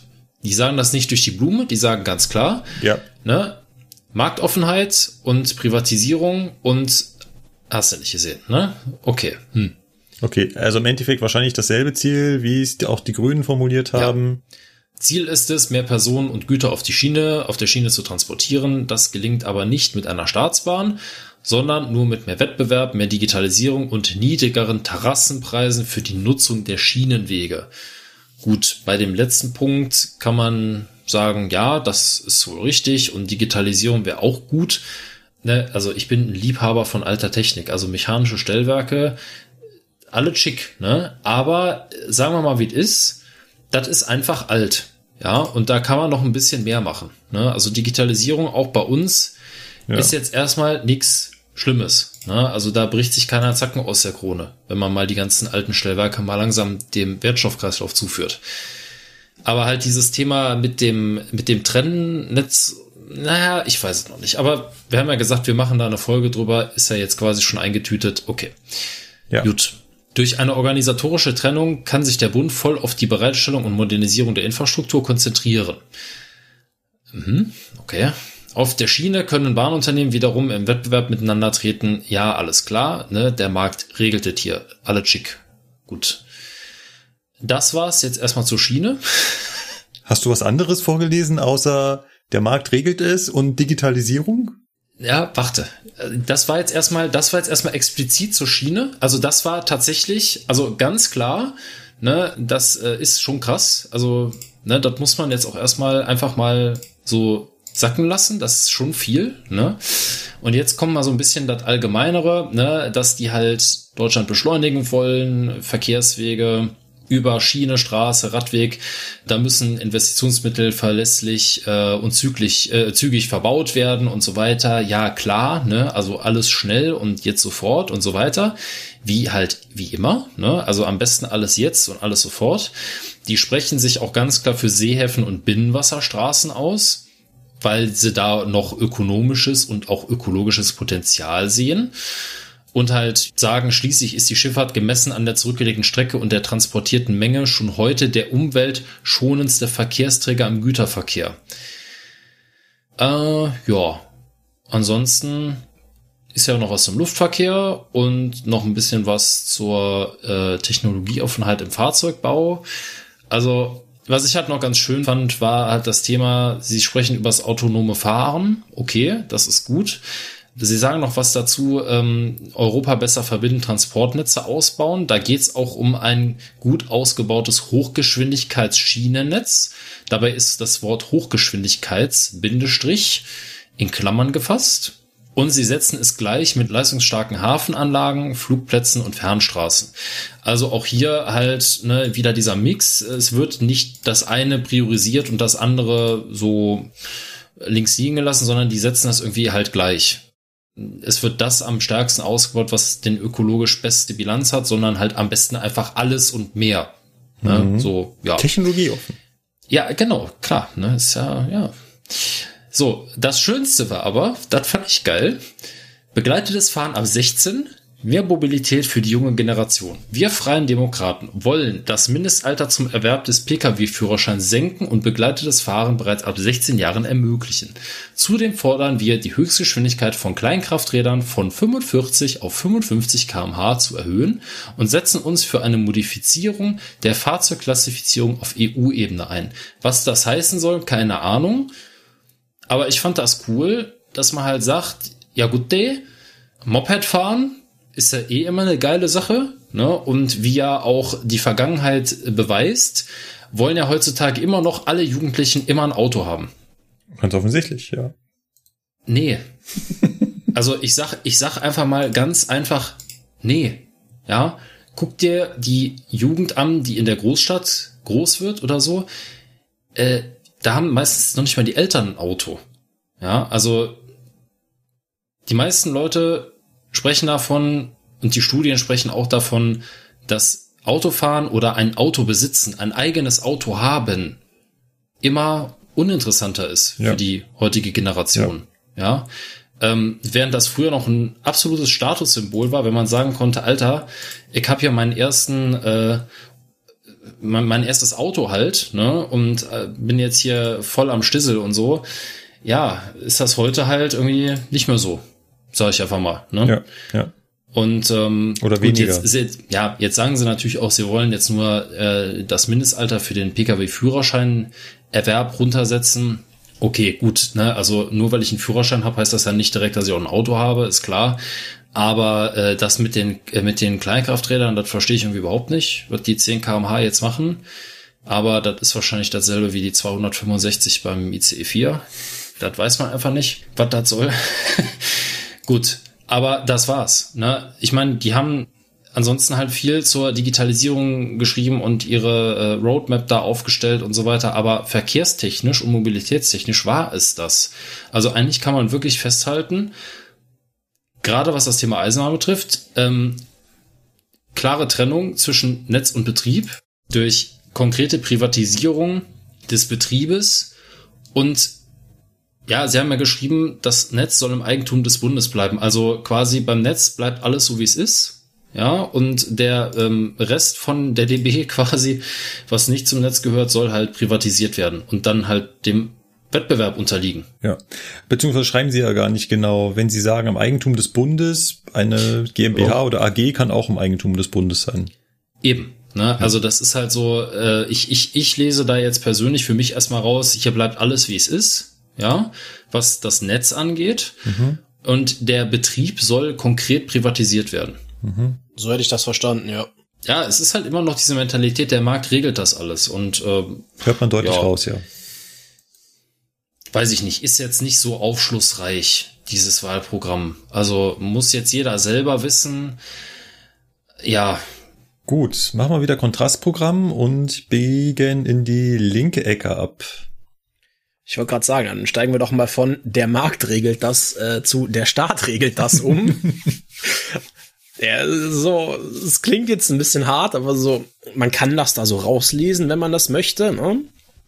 Also, ne, das, äh, der Abschnitt der Partei Die Linke im Wahlprogramm ist relativ umfangreich, ich glaube, waren fünf Seiten. Und die Überschrift des ganzen Abschnitts lautet äh, gerechte Mobilität, ökologisch und bezahlbar für alle. Mit guten Arbeitsplätzen. Ne, behaltet das mal so ein bisschen im Hinterkopf. Es gibt hier erst so ein bisschen Vorgeplänkel, was man sich so alles vorstellt. Ne? Geht auch noch ein bisschen auf Corona ein, dass ja da das ein oder andere Unternehmen auch etwas in Schieflage geraten ist. Gut, aber was in diesem Vorgeplänkel halt schon mal mit drin steht, ist, man möchte den Nahverkehr Schritt für Schritt attraktiver und auch kostenlos gestalten. Ne? Also Ziel soll es sein, kostenlosen Nahverkehr anzubieten. Wie stellt man sich das vor? Ne, das ist jetzt dann unter dem Stichwort Mobilität für alle mit weniger Verkehr zu finden. Man stellt sich das folgendermaßen vor, als ersten Schritt möchte man beispielsweise dieses 365 Euro Ticket einführen. Ne, also Jahresticket kostet 365 Euro, also ein Euro am Tag. Findet man beispielsweise in Wien schon, ne, da kostet das Jahresticket für die Öffis 365 Euro. Die Stadt München hat das erst vor kurzem abgelehnt, weil zu teuer. In Bonn gab es das beispielsweise im Rahmen dieses Lead City Programms, meine ich jetzt für ein Jahr befristet, aber auch nur für Neukunden. Also wenn du Bestandskunde warst, warst du halt angeschmiert. Hm. So viel zu dem Thema. genau, ne? Also als erster Schritt sieht man halt irgendwie, um die Verkehrswende ein bisschen anzustoßen, niedrigere oder günstigere Fahrpreise. Ein Bestandteil 365 Euro Jahrestickets. Man möchte flächendeckend mehr Sozialtickets für Haushalte mit geringem Einkommen schaffen und auch quasi eine Sozialbahncard eben auch für diese Gruppe, die sich halt sonst teilweise nicht leisten könnte, mit mehreren Leuten mit dem Zug zu fahren. Man möchte kostenlose Tickets für Schülerinnen, Auszubildende, Studierende und Menschen in Weiterbildungsprogrammen. Ja, also, dass du dann halt nicht mehr als Azubi teilweise, weiß ich nicht, 120 Euro an den Verkehrsverbund abdrückst, sondern einfach gar nichts. Dann hat man ja festgestellt, das würde mehr Leute in die Öffis ziehen. Also sagt man, der öffentliche Nahverkehr muss ausgebaut werden und das doch bitte auch barrierefrei. Ja, man möchte nämlich bis 2030 die Zahl der Nutzer des ÖPNVs zu verdoppeln. Und hier sagt man nochmal explizit im Vergleich zu den Zahlen vor Corona. Hm. Ganz wichtig. Dafür braucht man deutlich mehr Mittel, die sollen vom Bund kommen, woher auch immer genau steht jetzt hier nicht dabei. Es braucht neben den Schienen und Fahrzeugen auch mehr Stellen, die gut bezahlt sind und gute Arbeitsbedingungen haben für die Beschäftigten, die da arbeiten. Dazu sagt man, man bräuchte in den nächsten zehn Jahren in den Bereichen Fahrdienst, Instandhaltung und weiteren Bereichen der Verkehrsbetriebe um die 200.000 Mitarbeiter zusätzlich, um diesen Ausbau des Angebotes irgendwie hinzubekommen und die Verkehrswende anzustoßen. Genau, ein Punkt, den ich jetzt gerade übersprungen habe, der ja auch so ein bisschen durch die Medien gegeistert ist, man möchte das Schwarzfahren gerne entkriminalisieren und nicht mehr höher bestrafen als das Falschparken. Davon kann man jetzt halten, was man möchte. Es gibt da ja eine Diskussion, die seit geraumer Zeit äh, sich entsponnen hat über das Für und Wider. Genau. Dann möchte die Partei Die Linke Nahverkehrsunternehmen möglichst kommunal und demokratisch kontrolliert haben. Ne? Also quasi wieder so ein bisschen mit hin zu mehr Stadtwerke, die durch die Allgemeinheit besessen werden und durch diese kontrolliert werden.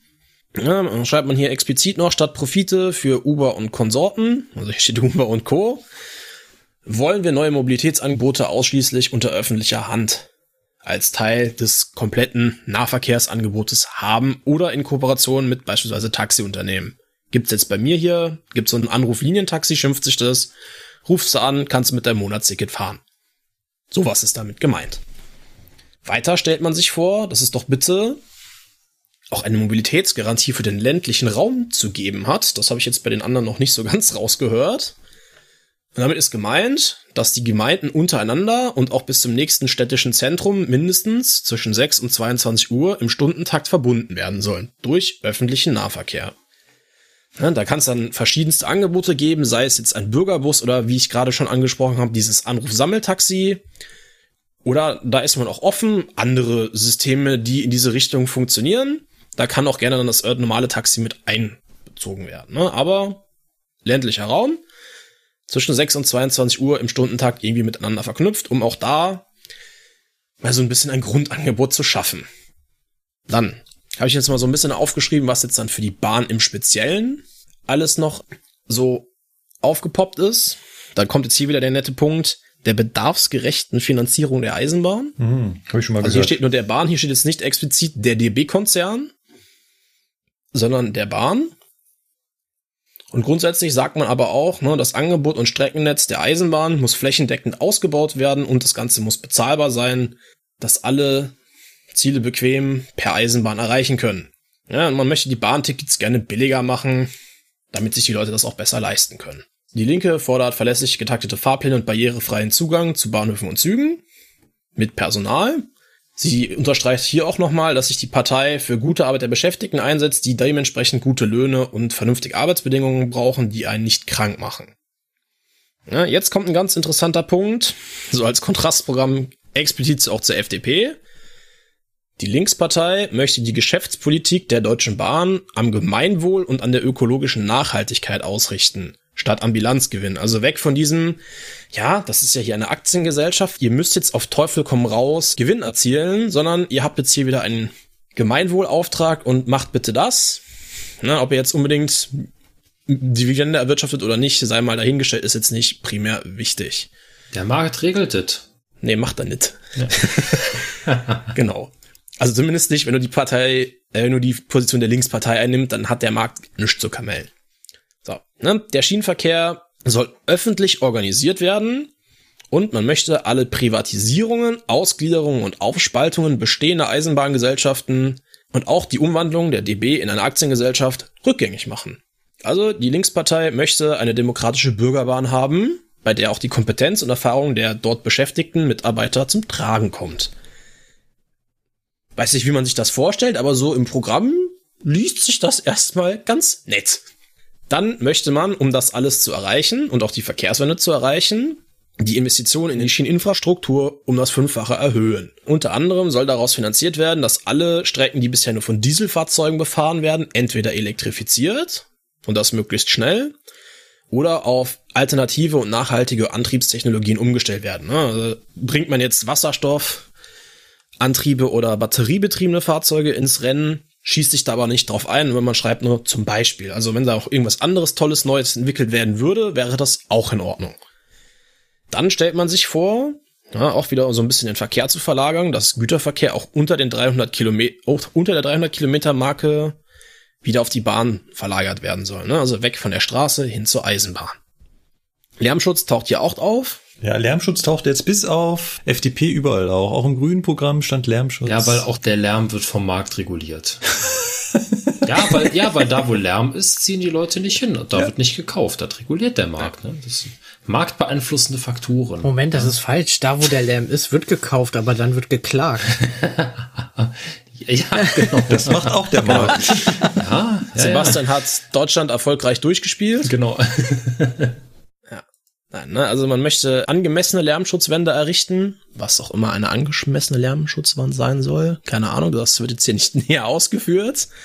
Und die Außenseite, also quasi die streckenabgewandte Seite, könnte man an lokalen Kunstprojekten zur Verfügung stellen, um diese zu verschönern, dass man da nicht so eine hässliche Wand stehen hat. Sowas steht Im Prinzip da. ja eigentlich eine nette Sache. Das, das steht hier genauso das, drin. Das ist ja wahnsinnig explizit Äh, schon. Super. Seite 64 von 168 im PDF, wenn du es nachlesen möchtest.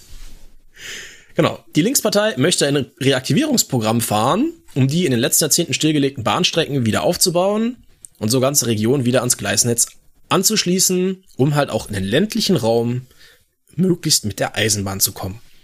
Also die Linke scheint eine relativ eisenbahnaffine Partei zu sein.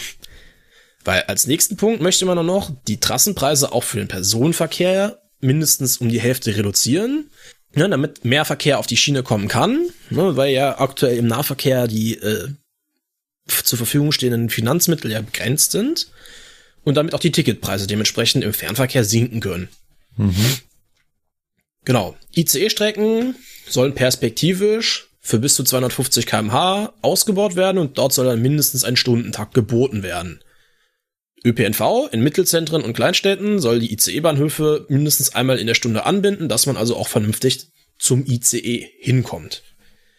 Und jetzt hier eine explizite Forderung an den äh, in Staatsbesitz befindlichen Konzern mit dem netten roten Logo. Die DB AG soll alle Großstädte auch mit Nachtzügen, Klammer auf, Liegewagen anfahren. Ja, da wird nochmal explizit definiert, was man sich unter Nachtzügen so vorstellt, weil aktuell fahren ICEs durch die Nacht, die von der DB ja als Nachtzüge verkauft werden. Das ist damit nicht gemeint. Das Beste wäre, wenn die Linke jetzt noch da reingeschrieben hätte, explizite Wagengattung. Ja, ja. ja genau. Züge verkehren, die Besteht aus Wagen der Bauart XY WLAB. Genau, WLAB Z bestehen. Ja. genau. So, und man setzt sich dafür ein, dass auch ein europaweit einheitliches Nachtzugnetz geschaffen wird, damit du auch ohne Flugzeug bequem und ökologisch durch Europa kommst. Und bis 2030 möchte man alle europäischen Großstädte in einem abgestimmten Taktfahrplan per Fernzug erreichen können.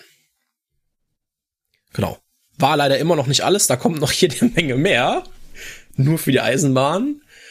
Und zwar auch auf das Thema bezogen mit den Großstädten. Ähm, man möchte Flüge, die entweder 500 Kilometer Distanz überbrücken oder die man in bis zu fünf Stunden per Zug erreichen könnte, verbieten. Also nicht nur Inlandsflüge, sondern dass man sagt auch ganz klar, alles, was unter fünf Stunden im Zug machbar ist, soll nicht mehr geflogen werden dürfen. Faszinierend, das wäre eigentlich so eine Forderung, die hätte man eher von den Grünen erwartet. Das hätte ich tatsächlich auch erwartet. Stand aber da aber so nicht drin. Stand da so nicht drin, richtig.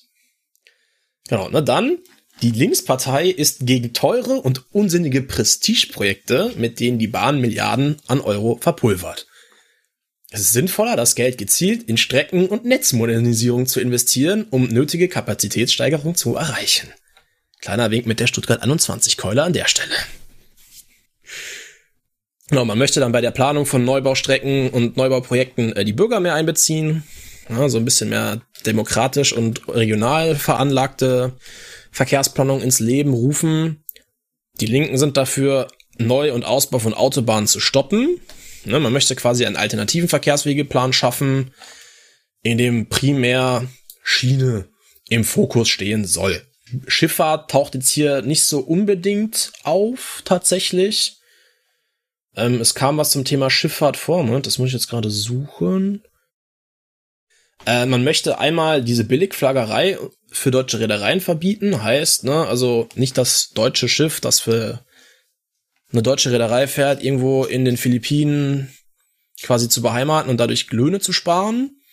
Man möchte die Konkurrenz von den großen Häfen, also von Häfen generell verhindern und sie eher zur Kooperation zwingen. Also nicht, dass Hamburg jetzt Wilhelmshaven die Schiffe abgräbt hin und her, sondern dass die halt vernünftig zusammenarbeiten, beispielsweise. Ne?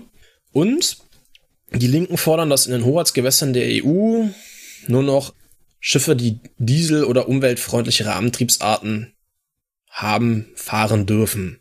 Heißt, ne, Schwerölantrieb möchte man nicht mehr, weg damit.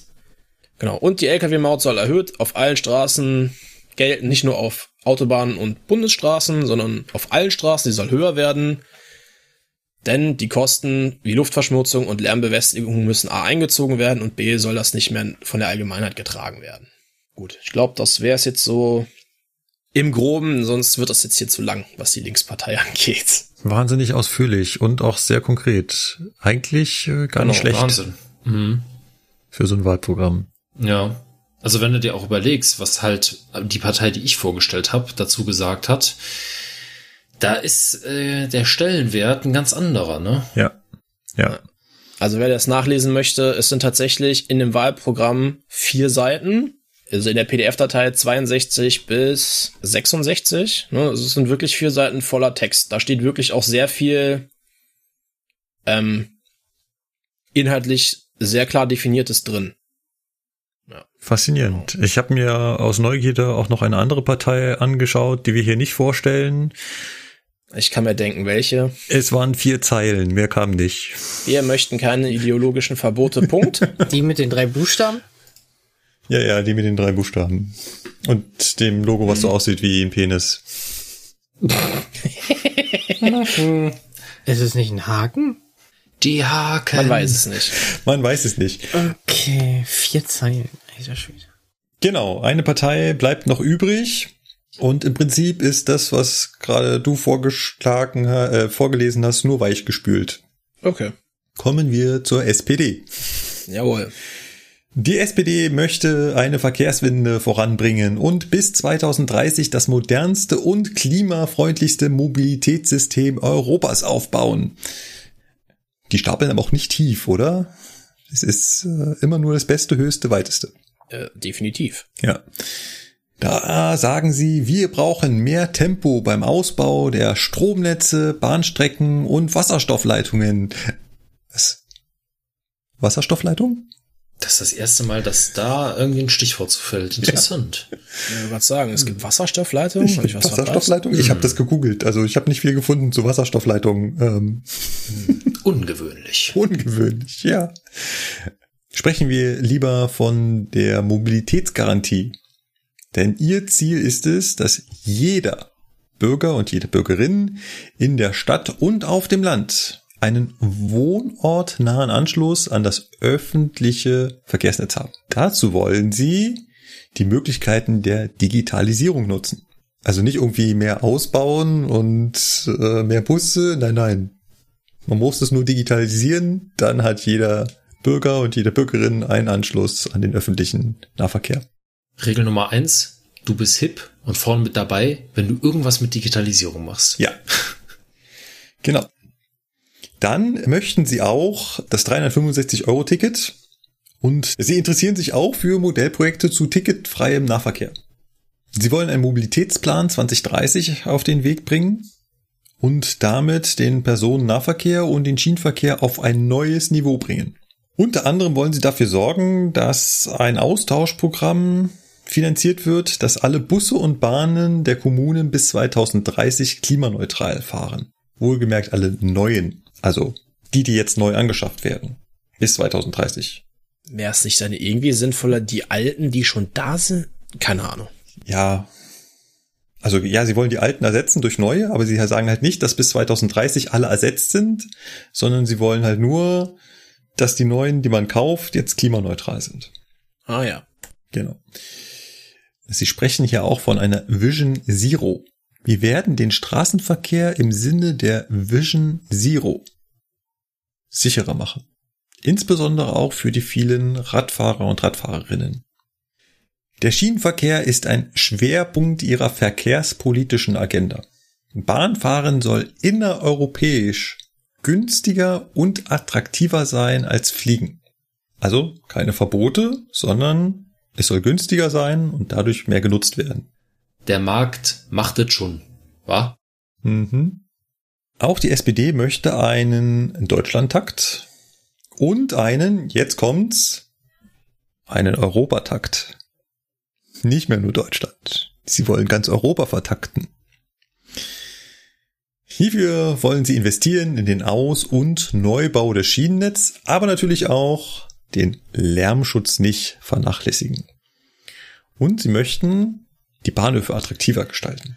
Natürlich sollen alle Großstädte an das Fernverkehrsnetz angeschlossen werden. Haben wir schon geklärt, Großstädte, alles ab 100.000 Einwohner.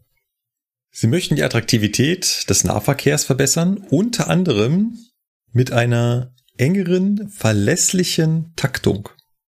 Was bitte ist eine verlässliche Taktung? Also ist nicht eine Taktung per se. Ja, das habe ich auch nicht so ganz verstanden. Ja. Das stand bei der Linkspartei auch drin. Also wenn man etwas taktet, ist es doch, geht es doch darum, dass man sich dann darauf verlassen kann. Oder Sie sagen, Sie möchten einen verlässlichen Nahverkehr. Dann verstehe ich das. Dann soll halt der Ausfall sicher sein. Aber eine verlässliche Taktung ist eine merkwürdige Wortschöpfung. Sie möchten komfortable Züge und flächendeckendes WLAN. Das WLAN ist natürlich kriegsentscheidend. Ja, und vor allem Ohne Flächen, WLAN geht gar nichts. Ja. Flä- flächendeckend. Also Ja. mit WLAN. Also quasi, du stellst einen Router einmal in die Mitte von Deutschland, Fläche. ja. Ja, ja hallo? Also, also W- flächendeckend. WLAN ist. Ich meine, ne, die haben ja schon, die haben ja schon gut angefangen mit der Digitalisierung, ne? Du bist ja, vorne mit dabei. Aber jetzt macht einen Punkt, ne? Also jetzt seid ihr ein bisschen drüber. Ja, ne, also Freunde? WLAN muss auch mit rein, ansonsten Ja, äh, ja. kriegt man's nicht WLAN hin. ohne Ja. Digi- Digitalisierung, ja, Ja. hallo, kein WLAN ohne Digitalisierung, Genau. ja, ist ja klar. Äh, wir müssen raus aus dem Ironie-Modus. Es fällt mir allerdings schwer, denn sie möchten auch Reservierungsmöglichkeiten für Sitzplätze schaffen. Wohlgemerkt geht's um Nahverkehr. In der S-Bahn. Also ich, ich versuche ja schon durch regelmäßig böse gucken, morgens meinen Bus Stammplatz zu behalten. Funktioniert auch nicht. Wirkt's? Nein. Nein, nein, nein, das geht nicht. Wirkt leider gar nicht. Ja. Wir hatten hier mal so ein Pilotprojekt, dass man sich im Fugger, da war so Reservierungsplätze, war so, also sie haben halt Aufkleber hingemacht, hier Reservierungsplätze. Und dann konnte man dafür irgendwie über so ein Online-Portal was, sich was reservieren, aber die Plätze musste man sich selber freikämpfen. Viel Spaß. Weiter geht's und mir fällt es schwer, Sachen nicht zu beurteilen. Aber hier steht, sie möchten bis 2030, jetzt kommt eine konkrete Zahl, mindestens 75 Prozent des Schienennetzes elektrifizieren. Anmerkung, wer das jetzt nicht so auf dem Schirm hat, ich hatte es auch nicht, aktuell sind wir bei 61. Also binnen neun Jahren mal eben 14 Prozent drauf, Hm. ist eine Größenordnung. Ich befürchte, so viel Bau- und Planungskapazität gibt's in Deutschland gar nicht. Das sind eh immer ziemlich hohe Ziele, ne? Also wie war das nochmal mit den Zielen beim Thema Breitbandausbau ähm, und anderen Dingen? Also ich nehme jetzt einfach mal Hörst wahllos auf? das Thema Breitband. Oh Mann.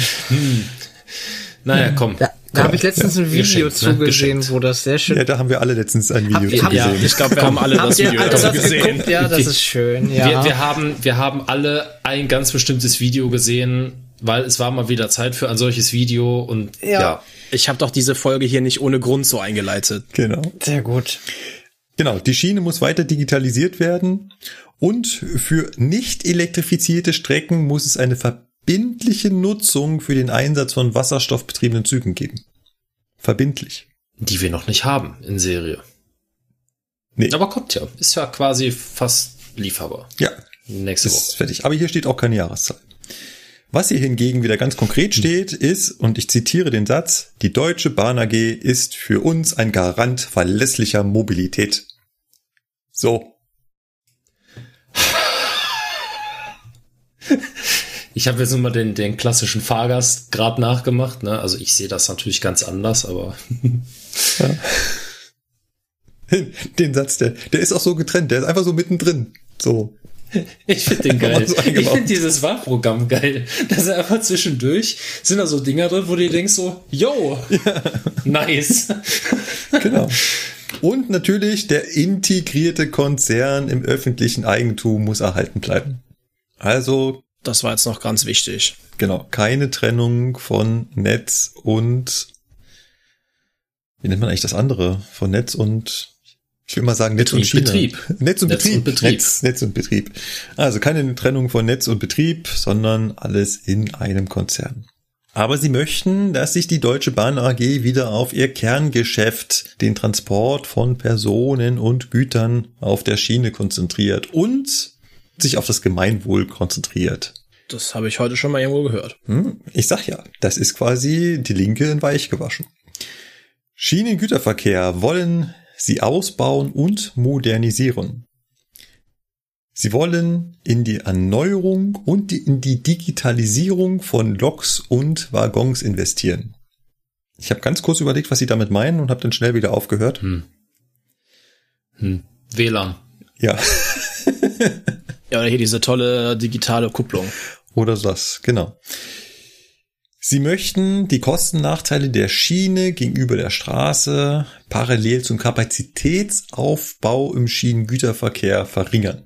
Also sie möchten die Kosten, Nachteile der Schiene gegenüber der Straße reduzieren und gleichzeitig die Kapazität des Schienengüterverkehrs erhöhen. Und auch hier wieder Wasserstraßen stärker nutzen. Ganz wichtig. Und ganz zum Schluss äh, stand wieder, ich konnte wieder nicht aufhören zu lesen.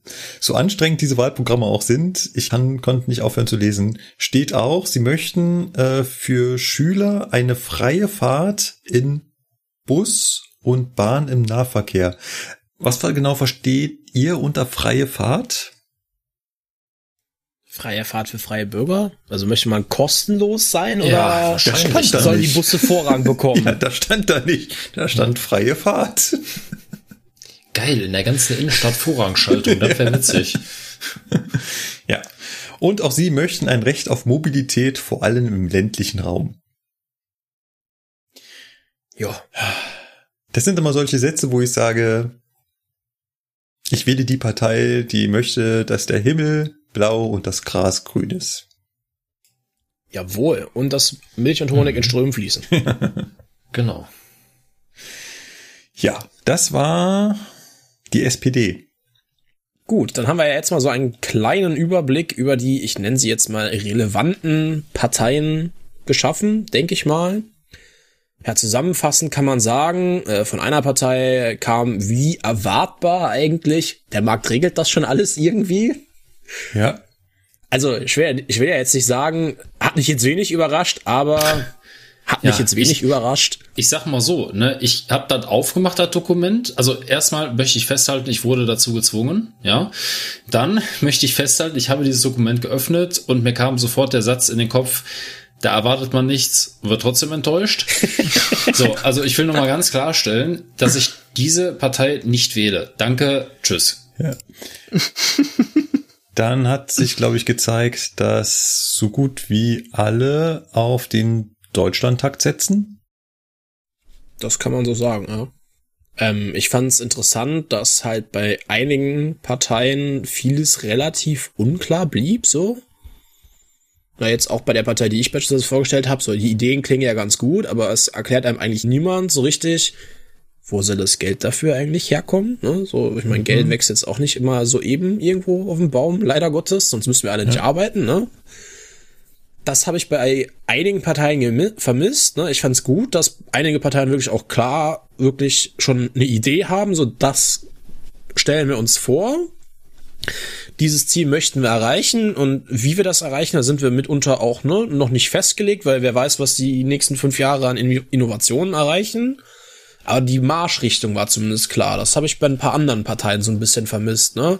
So, ja, also wir müssen ja schon irgendwie ne Klima und hm, ist ja doch wichtig dafür sorgen, dass die Emissionen weniger werden. Aber wie wir da hinkommen, möchten wir nicht vorgeben, macht der Markt schon. Oder ne, das regelt sich schon irgendwie von alleine. Da braucht der Gesetzgeber keine Vorgaben machen.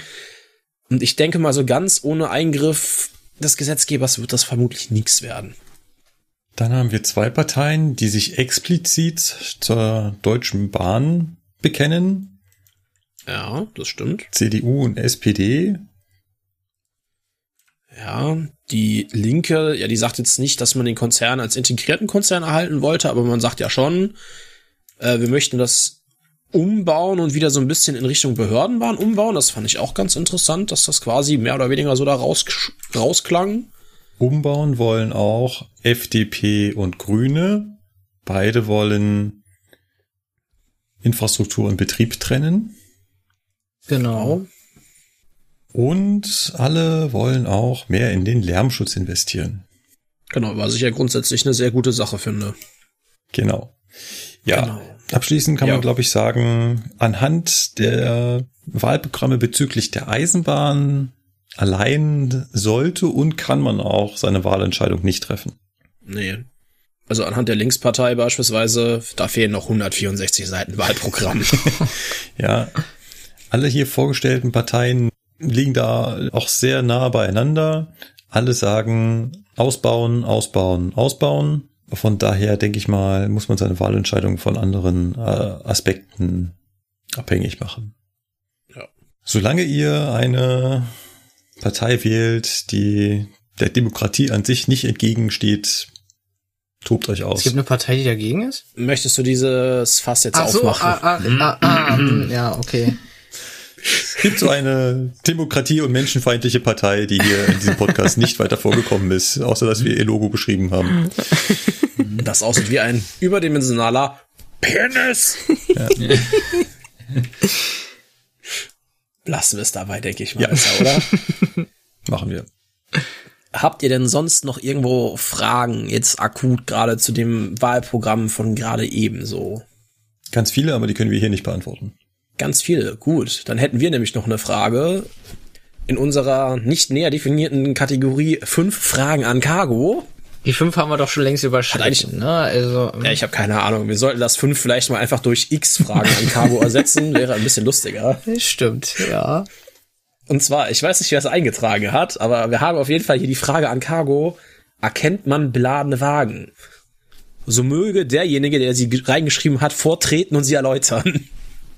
Das war meine Frage. Ah, Und zwar ähm, ganz einfach, wenn ein Güterzug an mir vorbeifährt, kann ich erkennen, ob der beladen ist oder leer. Also ein Güterwagen oder wie ihr es nennt, Waggon, kann ich erkennen, dass ein Waggon beladen ist oder leer. Sag jetzt bitte nicht, ja, man sieht ja, ob was drauf liegt. das gerade meine erste Antwort, die ich sagen wollte. Also wenn du einen offenen Rungenwagen, Genau, weißt du? Rungwagen Ja, einen- kann man oder offenen Wagen, wenn du oben halt so ein bisschen was siehst oder auch bei den Erzwagen, ne, siehst du vielleicht die Hügelchen oben dann von der vom Erz oder Kohle, dann siehst du doch, ob sie beladen sind, ne, ja. Nee, das, das ist dann wie bei Märklin äh, so, so ein Plastikeinsatz, der da drin ist. Das ist nur Deko. Ach so, ja. Der sieht nur so aus, als wäre er beladen. Ja, es geht also um geschlossene Güterwaggons beziehungsweise halt Flüssigkeits- oder Gascontainer. Ja, das ähm, bei älteren Wagen erkennt man es halt daran, wenn der ähm, Lastwechsel auf beladen steht, dann erkennt man das daran, dass sie beladen sind. Ansonsten bei den moderneren Waggons, die jetzt mit ähm, Schraubenfedern und so an den Drehgestellen ausgerüstet sind, da ist es so von außen eigentlich gar nicht mehr erkennbar. Bei älteren Waggons, die noch Blattfedern haben, da könnte, also weiß ich nicht, wenn er vorbeifährt, man da so schnell hingucken kann und sieht, wie die Blattfedern durchgebogen sind. Daran würde man dann halt erkennen, ob sie beladen sind oder nicht. Aber ansonsten sieht man das von außen im Prinzip nicht. Mir hat mal früher jemand einen Trick äh, erklärt, aber ich glaube, der funktioniert nicht mehr. Und zwar war es so, dass an Güterwaggons ja draußen so ein Gitterfeld ist, wo diese Frachtpapiere reinkommen.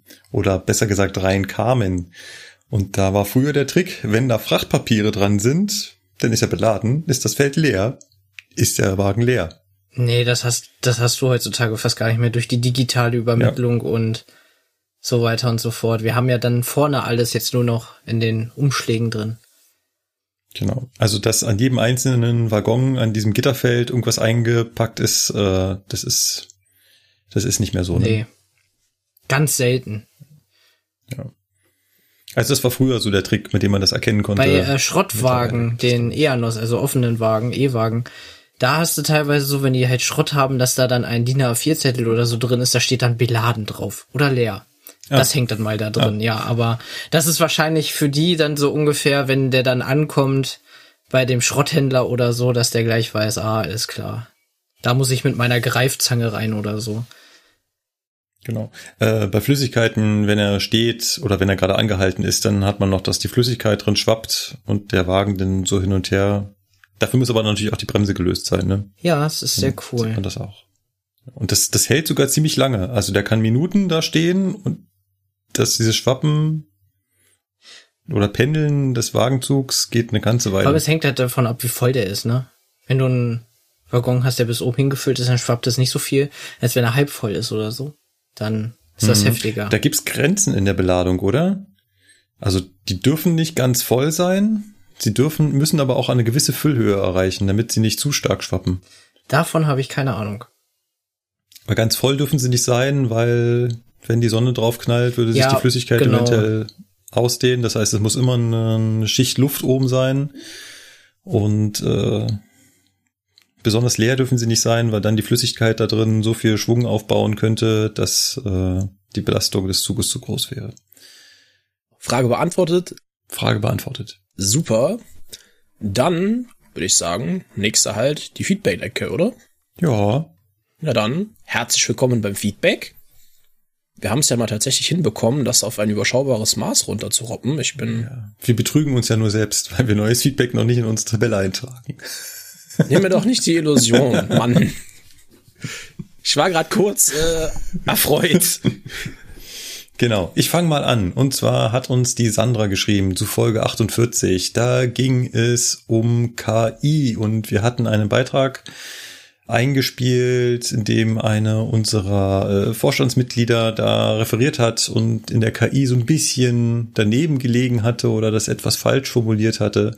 Dazu hatte sich Sandra nochmal geäußert, auch zum Thema Try und Error. Das ist so eine äh, Variante, wie KI lernt und hat es hier nochmal gerade gerückt.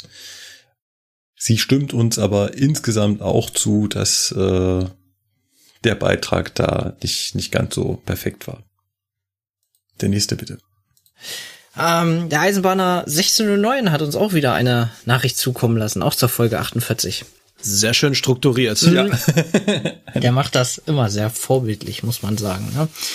Er schreibt, hallo ihr vier, ich gebe hier, wie unter jeder Folge, meinen Zen äh, Ketchup dazu. Erstmal danke für die schöne Laberfolge, der man schön zuhören konnte, auch gute Dauer.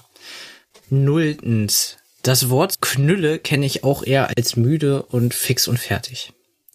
Ha! Danke! Eisenbahner 1609. Ja, stimmt, da haben wir darüber diskutiert irgendwie, ne? Wie, Ja. Ihr meintet, der Knülle wäre betrunken. Ist ja auch so. Ich wollte gerade sagen, also wer schließt sich jetzt äh, das Problem nicht? Richtig. Diskussion beendet. Danke. Alles klar. Erstens, zuerst habe ich mich gewundert, 143 mit LZB. Dann habe ich mal nachgeguckt und gesehen, dass 30 143er LZB haben bzw. hatten. Ja, ich kenne das noch von früher. Bei Regio Braunschweig. Da hatten wir auch 43er mit LZB. Okay, und auf die auf dem Simulator hat wahrscheinlich auch LCB. Ja, die hat auch LZB, genau. Ah ja. Hm, ja. So, zweitens, ich träume auch von der Bahn. Aber eher so. Ich, Ausbildung LBT, das erste Mal in der Praxis den Hebel nach vorne legen. Mhm, mhm. Genau, das war die Folge Markus träumt. Jawohl. Genau. Dann drittens, von diesem Mega-ECE habe ich schon in etlichen Zeitungen gelesen und auch im Radio gehört. Ich konnte auch nur lachen. Ja, nicht Mega ICE, sondern XXL. Aber ist das nicht dasselbe wie Mega, so? Ich bin ihn neulich wieder gefahren und musste extra in der ähm, Betriebszentrale anrufen und sagen, Leute, ich bin länger als im Fahrplan steht. Ach ey, Ja, wir Und sind auf der. BZ so bam, bam, bam. um wie viel Meter Unterschied reden wir dann da? Ähm, 346 zu 377. Ah, doch, sind ein paar Meter auf jeden Fall, ja. Ja. So, dann viertens. Ich habe nachgeguckt, wie viele Meter zwei siebenteilige ICE 4 ergeben, um der Verschwörung auf den Grund zu gehen. 202 plus 202 ist 404. Die Baureihe 404 ist eine geplante, aber nicht realisierte Zweisystem-Variante des ICE 3 der Deutschen Bahn. Da ging es darum, dass die Längen von ICEs lustigerweise wiederum Baureihen von ICEs ergeben. Ach so, stimmt. Hatten wir auch angeschnitten, ja. Genau, der 402, also unser längster ICE ist genauso lang, wie unser neuester ICE heißt. Genau. Ja. Dann fünftens. Ich kann es einstecken, wenn meine Behauptungen zum Thema Schaffner falsch waren. Aber das Feedback zu 101 muss ich gerade stellen. Ich habe zuerst gefragt, ob Markus einfach den Zug übernehmen kann mit seinen Azubi. Darauf hat Markus geantwortet, dass er das darf, aber zu diesem Zeitpunkt nicht selbst fahren konnte, weil es die 101 nicht hatte. ähm, weil er die 101 nicht hatte. Ich wusste nicht, dass Markus ein S ist. Also, okay. Wieder was gelernt. Da habe ich geantwortet, dass er die 101 doch bei der Ausbildung bei der S-Bahn München gemacht hat. Deswegen war dieser Satz, weil es die halt nicht bei der S-Bahn gab, zum Fahren ein bisschen sinnlos. Aber zum Glück hat Markus danach noch gesagt, dass die Bescheinigung abgelaufen war. Liebe Grüße, Eisenbahner 1609. Genau, also Baureihen laufen mittlerweile ab. Das war früher anders. Ähm, ich kenne das noch aus meiner eigenen Ausbildung, wenn man dann haben die Ausbilder mal so ihr äh, damals noch Beiblatt hieß es gezeigt, wo halt die ganzen Baureihen drin aufgeführt sind, die sie fahren dürfen und es war halt eine ellenlange Liste angeführt von Fahrzeugen, die seit Jahrzehnten bei der Eisenbahn nicht mehr verkehren. Ja. Weil Eisenbahnfahrzeuge laufen halt nicht ab. Die hat man einmal gemacht und dann stehen die für immer da drin. Das ist mittlerweile nicht mehr so. Wenn die nicht regelmäßig überwacht werden und die du sie nicht regelmäßig fährst, fliegen sie runter. Mal abgesehen davon, dass die EVUs auch dafür zuständig sind, dass du über neue, neue Neuerungen, ja, so kann man sagen, dass du über Neuerungen zu einem Fahrzeug immer informiert bist. Das heißt, ich bin ja zum Fernverkehr gegangen und hatte davor die Baureihe 440. Die habe ich aktuell nicht mehr. Obwohl sie nicht, noch nicht abgelaufen wäre, aber der Fernverkehr nimmt die nicht auf seine Zusatzbescheinigung, weil er sagt, dann müsste der Fernverkehr sich auch darum kümmern, dass sich alle Neuerungen, alle Weisungen, alles, was es zu diesem Fahrzeug gibt, mir zugänglich macht. Gestaltet sich etwas schwierig. Genau, da der Fernverkehr das Fahrzeug aber selber ja nicht hat und nicht betreibt, funktioniert das nicht. Deswegen verfallen Baureihen zum einen zeitlich, aber auch, wenn man das Unternehmen wechselt und das die Baureihe nicht mitnimmt. Genau. Dann mache ich mal weiter mit dem ETCS-Menschen. Und zwar hat er auch wieder auf die Folge 48 geantwortet. Da ging, und er bezieht sich auf Level 3 und die Kapazität. Und hat uns dann ein YouTube-Video verlinkt, das ich jetzt zu meiner Schande noch nicht ange angeschaut habe. Nee, ich leider auch nicht, aber ich glaube, da würde ich auch noch mal reinschauen wollen. Ja, genau, machen wir dann im Nachgang. Es geht hauptsächlich um die Kapazität, ne? Ähm, darum, ob man mit Level 3 und diesen beweglichen Blöcken, die ja in Level 3 quasi angedacht sind oder so ja auch projektiert sind, ob man damit ähm, quasi einen nennenswerten Kapazitätsgewinn erzielen kann oder nicht. Da hatten wir uns ja so ein bisschen über die ITCS Geschichte und dass ja mit ITCS alles so viel besser wird unterhalten, wenn ich mich recht entsinnen kann. Mhm. Genau. Und er sagte jetzt, dass in diesem Vortrag von dem Fachmann dann quasi rauskommt, dass ähm, diese sich bewegenden Blöcke weniger einen Kapazitätsgewinn darstellen, als halt ein wirtschaftlicheres Fahren und eine Ja. etwas flexiblere Planerei, weil du ja keine festen Blockabschnitte mehr hast, die du planen müsstest. hm, Ne, also inhaltlich war das dann, wäre es dann quasi, dass du mit ETCS Level 2 und einem Hochleistungsblock halt mehr raushaust als mit einem Level 3 Ding ohne Hochleistungsblock. Genau. Und dann danke dafür, für dieses Feedback. So, dann haben wir noch einen äh, Kommentar vom Random Pass dabei, auch unter der Folge 48. Und zwar bezieht er sich auf den FAZ-Podcast und hat uns da einen Podcast von der digitalen Schiene Deutschland verlinkt und sagte, das ist besser. Der erste Teil ist auch nicht so optimistisch, sagt er prinzipiell kein technisches Problem. Ähm, bei Infrastruktur und Fahrzeugen nicht wirklich Neues, aber die zeitlichen Abfolgen, Abhängigkeiten von Störungen und so weiter ist da wohl besser. Und ähm, ja, dann vielen Dank auf jeden Fall dafür. Da kann man auf jeden Fall mal reinhören. Und ähm, ist offenbar besser als der FAZ-Podcast. Über das Thema mit der FAZ, das ist ja wieder eine ganz andere Sache. Als nächstes schreibt uns der Moritz. Hallo Ifir. Er bedankt sich für eine schöne Folge, leider ohne Hauptthema. Er würde sich meine Geschichte zum BBF oder wie ich ihn gerne nenne, WBF. Genau, der Betriebsbahnhof. Ne? Wer kennt ihn Oder nicht? der Würsingbahnhof. Bei WBF oder- denke ich an Wendebahnhof. Leute, stopp jetzt. Ja. Das heißt BBF. Und das war schon immer so. Ach so, es bezieht sich auf euren Bahnhof da oder wie? Ja, Ach so, okay. Ja. das ist, glaube ich, der Betriebsbahnhof in Köln, wo wir auch schon drüber gelaufen sind. Vielleicht wollen ja die Kölner dazu mal eine Geschichte aus der Eisenbahn machen. Aber der Moritz fragt auch noch, ab wann ist eine Ausbildung auf einem Triebfahrzeug oder einer Lok abgelaufen? Ha, das Thema hatten wir ja gerade eben erst. Ich muss zu meiner Schande gestehen, ich weiß die Zeiten nicht. Ich weiß, Drei sie Jahre muss alle drei Jahre überwacht werden. Und dann denke ich mal, wenn sie nach drei Jahren nicht überwacht wurde, dass sie dann abläuft. Aber ich habe auch noch im Kopf irgendwas mit fünf. Aber bitte fragt mich nicht. Nächste Frage. Was sagt ihr zum Skoda Dosto? Ah, Designfehler. Also ich kenne ihn nur von der Innotrans und ich war nicht so begeistert. Ja, Also ich kenne ihn nur in stehend, aber war jetzt nicht so, dass ich gesagt habe, ja, das schockt Ich jetzt. kenne den, Ich kenn den ich kenn gar den nur von außen und sehr gewöhnungsbedürftig. also Ähm, optisch von außen finde ich, sieht die Lok ziemlich hässlich aus, der Steuerwagen aber sehr nice.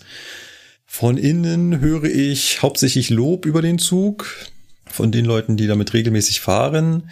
Auch die Leute, die ihn fahren, sagen wohl, dass er ganz angenehm zu fahren ist. Das ist ja die Baureihe 102. Ja. Sieht etwas martialisch aus, kann einen höllischen Lärm machen. Die hat irgendwie so einen extrem Notfall-Lüfter-Modus, in dem würde der halb Köln zusammenschreien. das ist echt der Hammer. Ich habe einmal daneben Staub- gestanden, wie das Staubsauger Ding, ja, ich habe einmal daneben gestanden, wie das Ding losgegangen ist. Keine Ahnung, was sie damit machen. Ich hoffe, das passiert nicht während der Fahrt.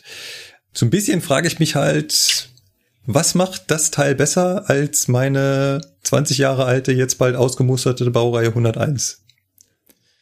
Die ist wirtschaftlicher, Wahrscheinlich. energieeffizienter. Bestimmt. Und dummerweise. Neu irgendwie- ist immer besser. Ja, und noch vier Tonnen schwerer oder sowas. Und, und der Markt hat das so reguliert, dass die Lok angeschafft wurde. Genau, der Markt hat das so geregelt. Nicht der Mark, der Markt. Habe ich doch gesagt. Ja, sag ich auch. Ja, Und der Moritz möchte auch noch eine Meinung von uns hören zur neuen S-Bahn Berlin. Habt ihr die mal gesehen? Der Brotkasten. Ja. Bildern? Ja, der fahrende Brotkasten. Finde ich genau. geil. Also das Design Genau. gefällt mir richtig auch. gut, ey. Für eine Schlicht S-Bahn passt das, ja. und gut. Okay. Squat. Also ich hätte mir mehr was Stromlinienförmiges gewünscht, aber Ich hätte mir halt, Ja, komm. Wenn du was also so- wie schnell fährt die Karre 100? es gibt auch Straßenbahnen, die stromlinienförmig aussehen. Ja, sicher, aber ganz ehrlich, also, oh, Wenn du- ja. aber der ganze Stromlinienkram frisst doch meistens nur Platz, den man an Fahrzeuglänge nicht hat. Ja, guck nach Japan, da wie wird lang die Schnauzen sein, da ja. sind bei deren Zügen, ey. Also Ja, bei den die S-Bahn Hochgeschwindigkeiten. Berlin, die S-Bahn Berlin und stromlinienförmig. Nein, Ich bitte dich. Guck, den, das ist noch nie, das ist noch nie so gewesen. guck dir die ja, U-Bahn das an. machen wir hier die nicht. ist auch nicht äh, aerodynamisch. ja, aber warum auch? Warum Ja, auch? Weil's Die haben Haltestellenabstände von äh, anderthalb Minuten maximal. Außerdem dürfen Ja. die nicht aerodynamisch sein, damit der Tunnel belüftet wird. Damit man die Luft da durchdrückt. Aha, siehst So. du. Ah, Ja? ja. Ja, alles War das nicht klar. zum Flughafen, dass sie da leer immer hin und her gefahren sind, damit es nicht gammelt im Tunnel? Irgendwie war doch da was. Ja, aber mittlerweile Ja. ist er ja offen. Also waren sehr planmäßig Mittlerweile findet da ja ein reger Zugverkehr statt. Ja, also kein reger Genau. Flugverkehr, aber ein reger Zugverkehr. Jetzt sind die kleinen Dinge im Leben, mit denen man zufrieden sein muss. Ne? Ja. Gut. So sieht es aus. Next Jetzt one. war ich, glaube ich, wieder dran, ne? Kann sein, ja. Ähm, Ich habe da ein bisschen den Überblick verloren. ja, dann mache ich mal den Schremser. Ähm, und zwar Mahlzeit die Herren. Falls, ja, boah, ja, genau, da steht fein, dass ihr noch so ausführlich auf meine Fragen aus Folge 44 eingegangen seid. Ein klitzes kleines Tröpfchen Wehmut muss ich euch aber doch noch einschenken. Denn Sebastian, Also Wermut, ne? Was? Nicht Wehmut. Ach, oh Gott, Alter. Was ist denn los, ey? Ähm, ein klitzekleines Tröpfchen Wermut muss ich euch aber noch einschenken. Denn Sebastian 1 hat nachfolgende Passage meines Post falsch interpretiert. Oder muss man als Hörer jetzt auch eine Prüfung ablegen? Ansonsten, ich bin ZF Quereinsteiger, also Zugführer Quereinsteiger würde ich jetzt sagen. Na eben nicht. Na eben nicht. Okay.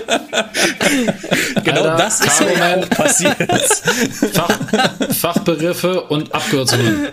Was soll ich denn? Ja, Was, äh, was soll das was heißen? Entschuldigung. Ach so, es steht, es kommt weiter hinten. Entschuldigung, ich, also, ich mach nochmal. Ansonsten, ich bin ZF-Quereinsteiger und nun nach gut drei Monaten fast am Ende meiner Rallye durch alle ZF-Folgen. Mit ZF war nicht Zugführer gemeint, sondern euer Zugfunk-Podcast. Will, will also sagen, Alter. Okay, dass ich mir eure ganzen Folgen von 1 bis 44 am Stück reingezogen habe. Eigentlich immer auf dem Weg von zur Arbeit. Da musste ich doch herzlich lachen, als ich diese Bemerkung im Auto hörte, der zukünftigen Folgen schon etwas, Entschuldigung, ich kann gerade nicht mehr.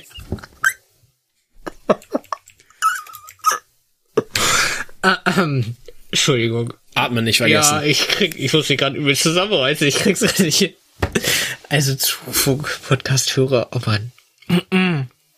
Also, aus dem Missverständnis lässt sich aber Flux auch noch eine neue Frage oder gar Folge generieren. Gibt es analog zur neunmonatigen Quereinsteigerausbildung für Lokführer etwas ähnliches für das Zugpersonal, zum Beispiel bei DB Fernverkehr und habt ihr für eine insge eine der zukünftigen Folgen nicht schon etwas zum Thema Komplex Zugführer, Zugbegleiter und Vorbereitung, zum Beispiel mit einem Gast? Markus? Wahrscheinlich nicht, oder doch? Nee, bisher noch nicht. Ich äh, kenne halt keinen sympathischen, redegewandten äh, Quereinsteiger, der als Zugpersonal bei DB Fernverkehr arbeitet. Hm. Das darf sich aber gerne ändern. Ich habe da auch jetzt keinen, den ich da spontan in den Ring werfen könnte. Aber mhm. auch das darf sich bestimmt gerne ändern. Sehr gerne, ja. Jo. Insgesamt habe ich eure aktuelle Folge 48 ja wieder als ausgesprochen munter empfunden, denn gerade mit drei oder vier Leuten am Start erscheint mir das Format sehr abwechslungsreich. Liebe Grüße vom Schremser. Jo. Also, wir halten nochmal fest, ZF-Quereinsteiger heißt nicht, dass er ein äh, Zugführer-Quereinsteiger ist, sondern ein Zugfunk-Podcast-Hörer. Quereinsteiger. Quereinsteiger ist, ja. ja. Und vielleicht sollten wir wirklich mal eine Prüfung online stellen. das das wäre schon irgendwie ein bisschen lustig, oder? Ich glaube, ich würde durchfallen, bin ich ganz ehrlich. So mit dem, was wir, was in dem Podcast mal immer so drin vorkam, so ungefähr, nehme ich jetzt an, ne? Genau, hm? mit allem Fachwissen, was bisher im Podcast so vorkam. Erklärung der Bremse, Erklärung vom äh, Stromrichter, Erklärung oh, von schriftlichen Befehlen. Oha. Ich glaube, da würden wir selber verlieren. Hm. Nicht? Hm? Vielleicht ist das mal ein Projekt für eine, für eine lange Urlaubswoche. ich sehe da schon ein großes auf uns zukommen. Mhm. Der nächste bitte. Der nächste bitte, das bin dann wohl wieder ich. Und zwar der Alex, der ist der rege diesmal in der Feedback-Spalte, hat auch auf die Folge 48 noch gefragt, ob wir denn seit dem letzten Podcast beim Aufzeichnen technisch etwas geändert hätten. Bei der Folge 48 hätte er noch regelmäßig ein leises, hochfrequentes, nerviges Fiepen im Hintergrund gehört. Das wäre bei den vorherigen Folgen nicht so gewesen. Da kam noch die Ergänzung so. zu, dass es bei mir mhm. hauptsächlich auftreten würde. Das Lustige ist, an der, der ja. Folge, wo das angesprochen wird, ich höre ja jede Folge auch nochmal selber, ist es mir nicht aufgefallen. Und Markus dir, glaube ich, auch nicht. Wir hatten noch geschrieben gehabt. Aber in der Folge ja. danach ja. gab es bei mir, oder war es bei der 50, ich weiß es gar nicht, da hatte ich so einen Ton, wenn ich geredet habe, so einen Unterton gehört. Der aber bei der Grundaufnahme, die ich dir geschickt hatte, also wenn, wenn ich selber hier meinen Kram aufnehme, nicht drin hatte. Das heißt, da muss irgendwo unterwegs was schiefgegangen sein. Also, nein, wir haben technisch nichts geändert, es bleibt immer gleich. Aber so ein leichtes, hochfrequentes Fiepen oder sowas kann natürlich auch ein Hintergrundgeräusch sein, was ein Lüfter von Sebastians PC macht oder was von draußen kommt oder irgendwas anderes, was wir bei der Aufnahme nicht hören und was dann durch Equalizer, der halt darüber läuft, dann irgendwie ungünstig verstärkt wird und ihr das hört auf euren Kopfhörern, die das vielleicht auch nochmal verstärken, weil Kopfhörer haben alle unterschiedliche Frequenzkurven und verstärken oder schwächen Frequenzen anders. Ich höre jede Folge in der Produktion zu 90 Prozent mit Kopfhörern, auch relativ laut, um die um die Nebengeräusche alle zu hören. Mir ist es dabei nicht aufgefallen. Ich habe die 48 in eine Frequenzanalyse gepackt und da sieht man bei einer bestimmten Frequenz tatsächlich die ganze Zeit einen Ausschlag, was relativ ungewöhnlich ist. Das gibt sich bei so einer Frequenzanalyse durch so einen waagerechten Strich. Sieht sehr komisch aus. Ich höre es aber selber nicht.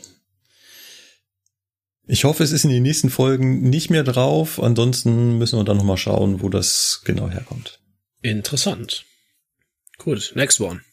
Also ich mache einmal weiter mit dem Anonymous. Der hat uns noch geschrieben, Hallo, ich höre gerade die Folge 46 über die Lage der Bahnhöfe und die Pläne, München, Altona und Köln zu verlegen. Es ging ja darum, wir hatten da mal darüber gesprochen, dass die Bahn oder auch die Städte planen oder sich darüber Gedanken machen, die Bahnhöfe vielleicht ein bisschen nach außen zu verlegen, weil sie ja sehr zentral liegen und gerade so zentrale Lagen natürlich beliebt sind für Wohnungen und sowas. Und ähm, er sagt, es ist ein sehr interessantes Thema mit Vor- und Nachteilen. Das haben wir ja auch festgestellt, als wir das aufgenommen haben. Und er sagt auch, es wäre cool, einen Stadtplaner mal dazu zu hören und wir sollten noch mal gucken, ob wir so einen Stadtplaner rankriegen.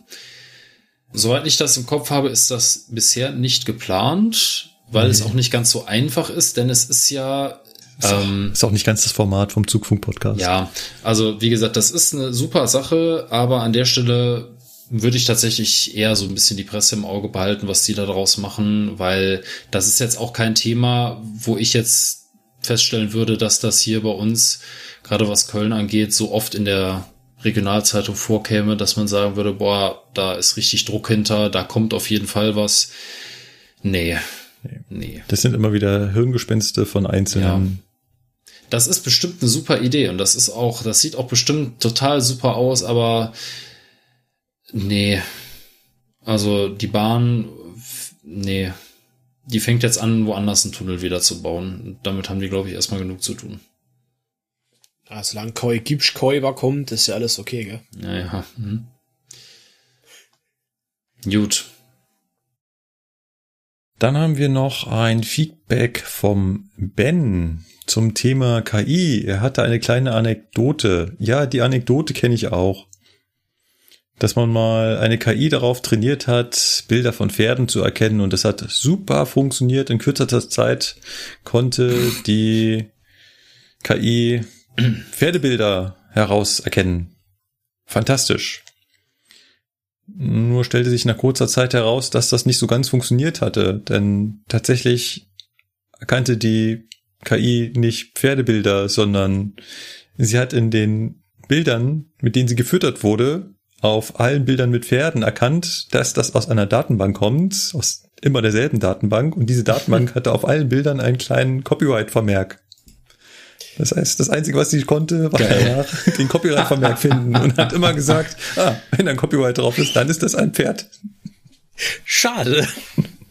Knapp daneben. Ja, hm. ähm, Aber das ist auch vorbei. Das ist so eine ja. Anekdote, die erzählt man sich immer wieder in der, in der IT und erkennt daraus, dass solche KI-Systeme oder solche lernenden Systeme sehr darauf angewiesen sind, wie die Trainingsdaten aussehen.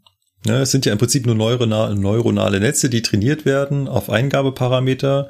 Und ich sage immer dann dazu, ist es am Anfang sage ich dazu, ist es ein Pferd oder ist es kein Pferd? Und dieses neuronale Netz bildet danach Verknüpfungen, um genau dieses Ergebnis selber zu äh, erarbeiten. Mhm. Und ähm, das funktioniert, je nachdem, welche Eingabewerte ich mache, schon sehr, sehr gut. Führt allerdings auch zu ganz eklatanten Nebenwirkungen. Äh, man hat das zum Beispiel auch mit äh, Bewerbungsunterlagen gemacht. Mhm. Okay. Das heißt, eine KI sollte darüber entscheiden, ob ein Bewerber für ein Unternehmen gut oder schlecht ist.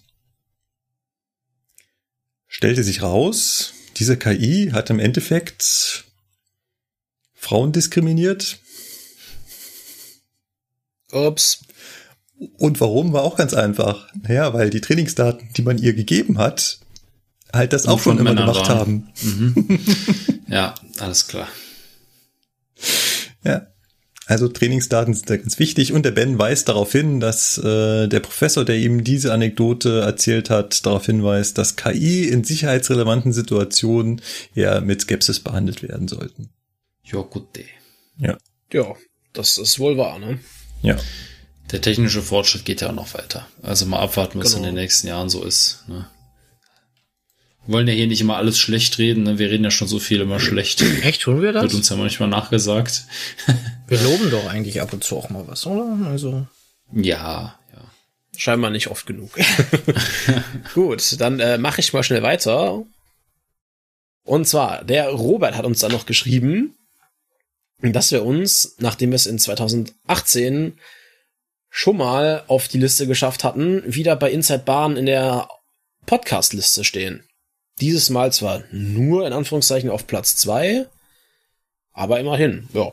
Also auf jeden Fall immer wieder schön, wenn auch unser Arbeitgeber das, was wir hier so treiben, für gut findet und uns äh, ein bisschen mehr Aufmerksamkeit beschert. Habe ich Oder wie seht ihr das gleich so? mal eine Frage. Mhm. Platz zwei ist jetzt aber eher da ist doch gar keine Platzierung. Das ist einfach eine Empfehlung von so ein paar Podcasts. Muss man da jetzt halt eine zweite in der Liste? Ja, der zweite ja, in der Liste, aber glaube ich auch. das ist jetzt keine Wertung. Und es sind, Aber- und ihr habt das Ganze verdient. Also es sind immer noch drei Hauptakteure dabei. ja, komm. Und, Irgendwann werden sie und das ihr seid doch aktualisieren. Lokführer. Also, ne? Das ist wohl wahr. Tja. Ja, der ist, er erklärt auch noch, was Ipes on Air heißt. Stimmt, Okay. ja. Ja. Also vielleicht hört uns ja jemand von Inside Bahn, aktualisiert mal den Text. Danke. ja, Genau. Ja, das, ähm, jetzt feiern wir uns ne? so ein bisschen, weil wir die Liste des Feedbacks abgearbeitet haben. Hast du mal, Es um dann beim nächsten Mal festzustellen, das war gar nicht alles. nee, ja, wenn ich bei Folge 50 schon 42 Kommentare sehe, dann heißt das schon was, ne? Gut, wenn ihr also den Fluss an Kommentaren aufrechterhalten wollt, dann schreibt uns entweder im Blog unter zugfunk-podcast.de. Ihr könnt uns auch eine E-Mail schreiben an mail at zugfunk-podcast.de und wir sind auch auf Twitter und einmal die Woche auf Facebook vertreten. Einmal die Einmal die Woche auf Facebook? Hä? Das musst du mir jetzt erklären. Warum? Ja, öfter schaue ich da nicht rein. Achso. Ah, Auch nicht schlecht, okay. Genau. Also folgende Sprechstunden, ne? genau. Folgende Sprechzeiten werden bekannt gegeben. Oh Mann. Von 12 bis mittags, aber nur an geraden Tagen. Das Gute ist, Markus Aussage ist klug. Er sagt, er ist einmal die Woche online. An welchem Tag und wann ist da nicht gesagt. Oh ja. Sich alles offen gehalten. Genau. Nun gut. Ich hoffe, euch hat die Folge beim Zuhören auch ansatzweise so viel Spaß gemacht wie uns beim Aufnehmen. Also ich kann nur für mich sprechen, ich hatte sehr viel Spaß Ja. heute. Hoppla, nicht aufs Mikrofon klopfen. Wir merken uns, der Markt managt alles Genau, der Markt hat das schon immer geregelt. und Karl-Peter Naumann ist eine geile Sau. Wunderbar. Auf jeden Fall. Und Lärmschutz ist wichtig, Freunde. Ja, ja. Nein, also. Ähm, ja, an der Stelle würde ich mich von euch verabschieden, mich fürs Zuhören bedanken und an den Rest zum Verabschieden übergeben. Macht's gut. Tschüss. tschüss. Macht's gut. Bis demnächst. Tschüss, auf Wiederhören. Tschüss.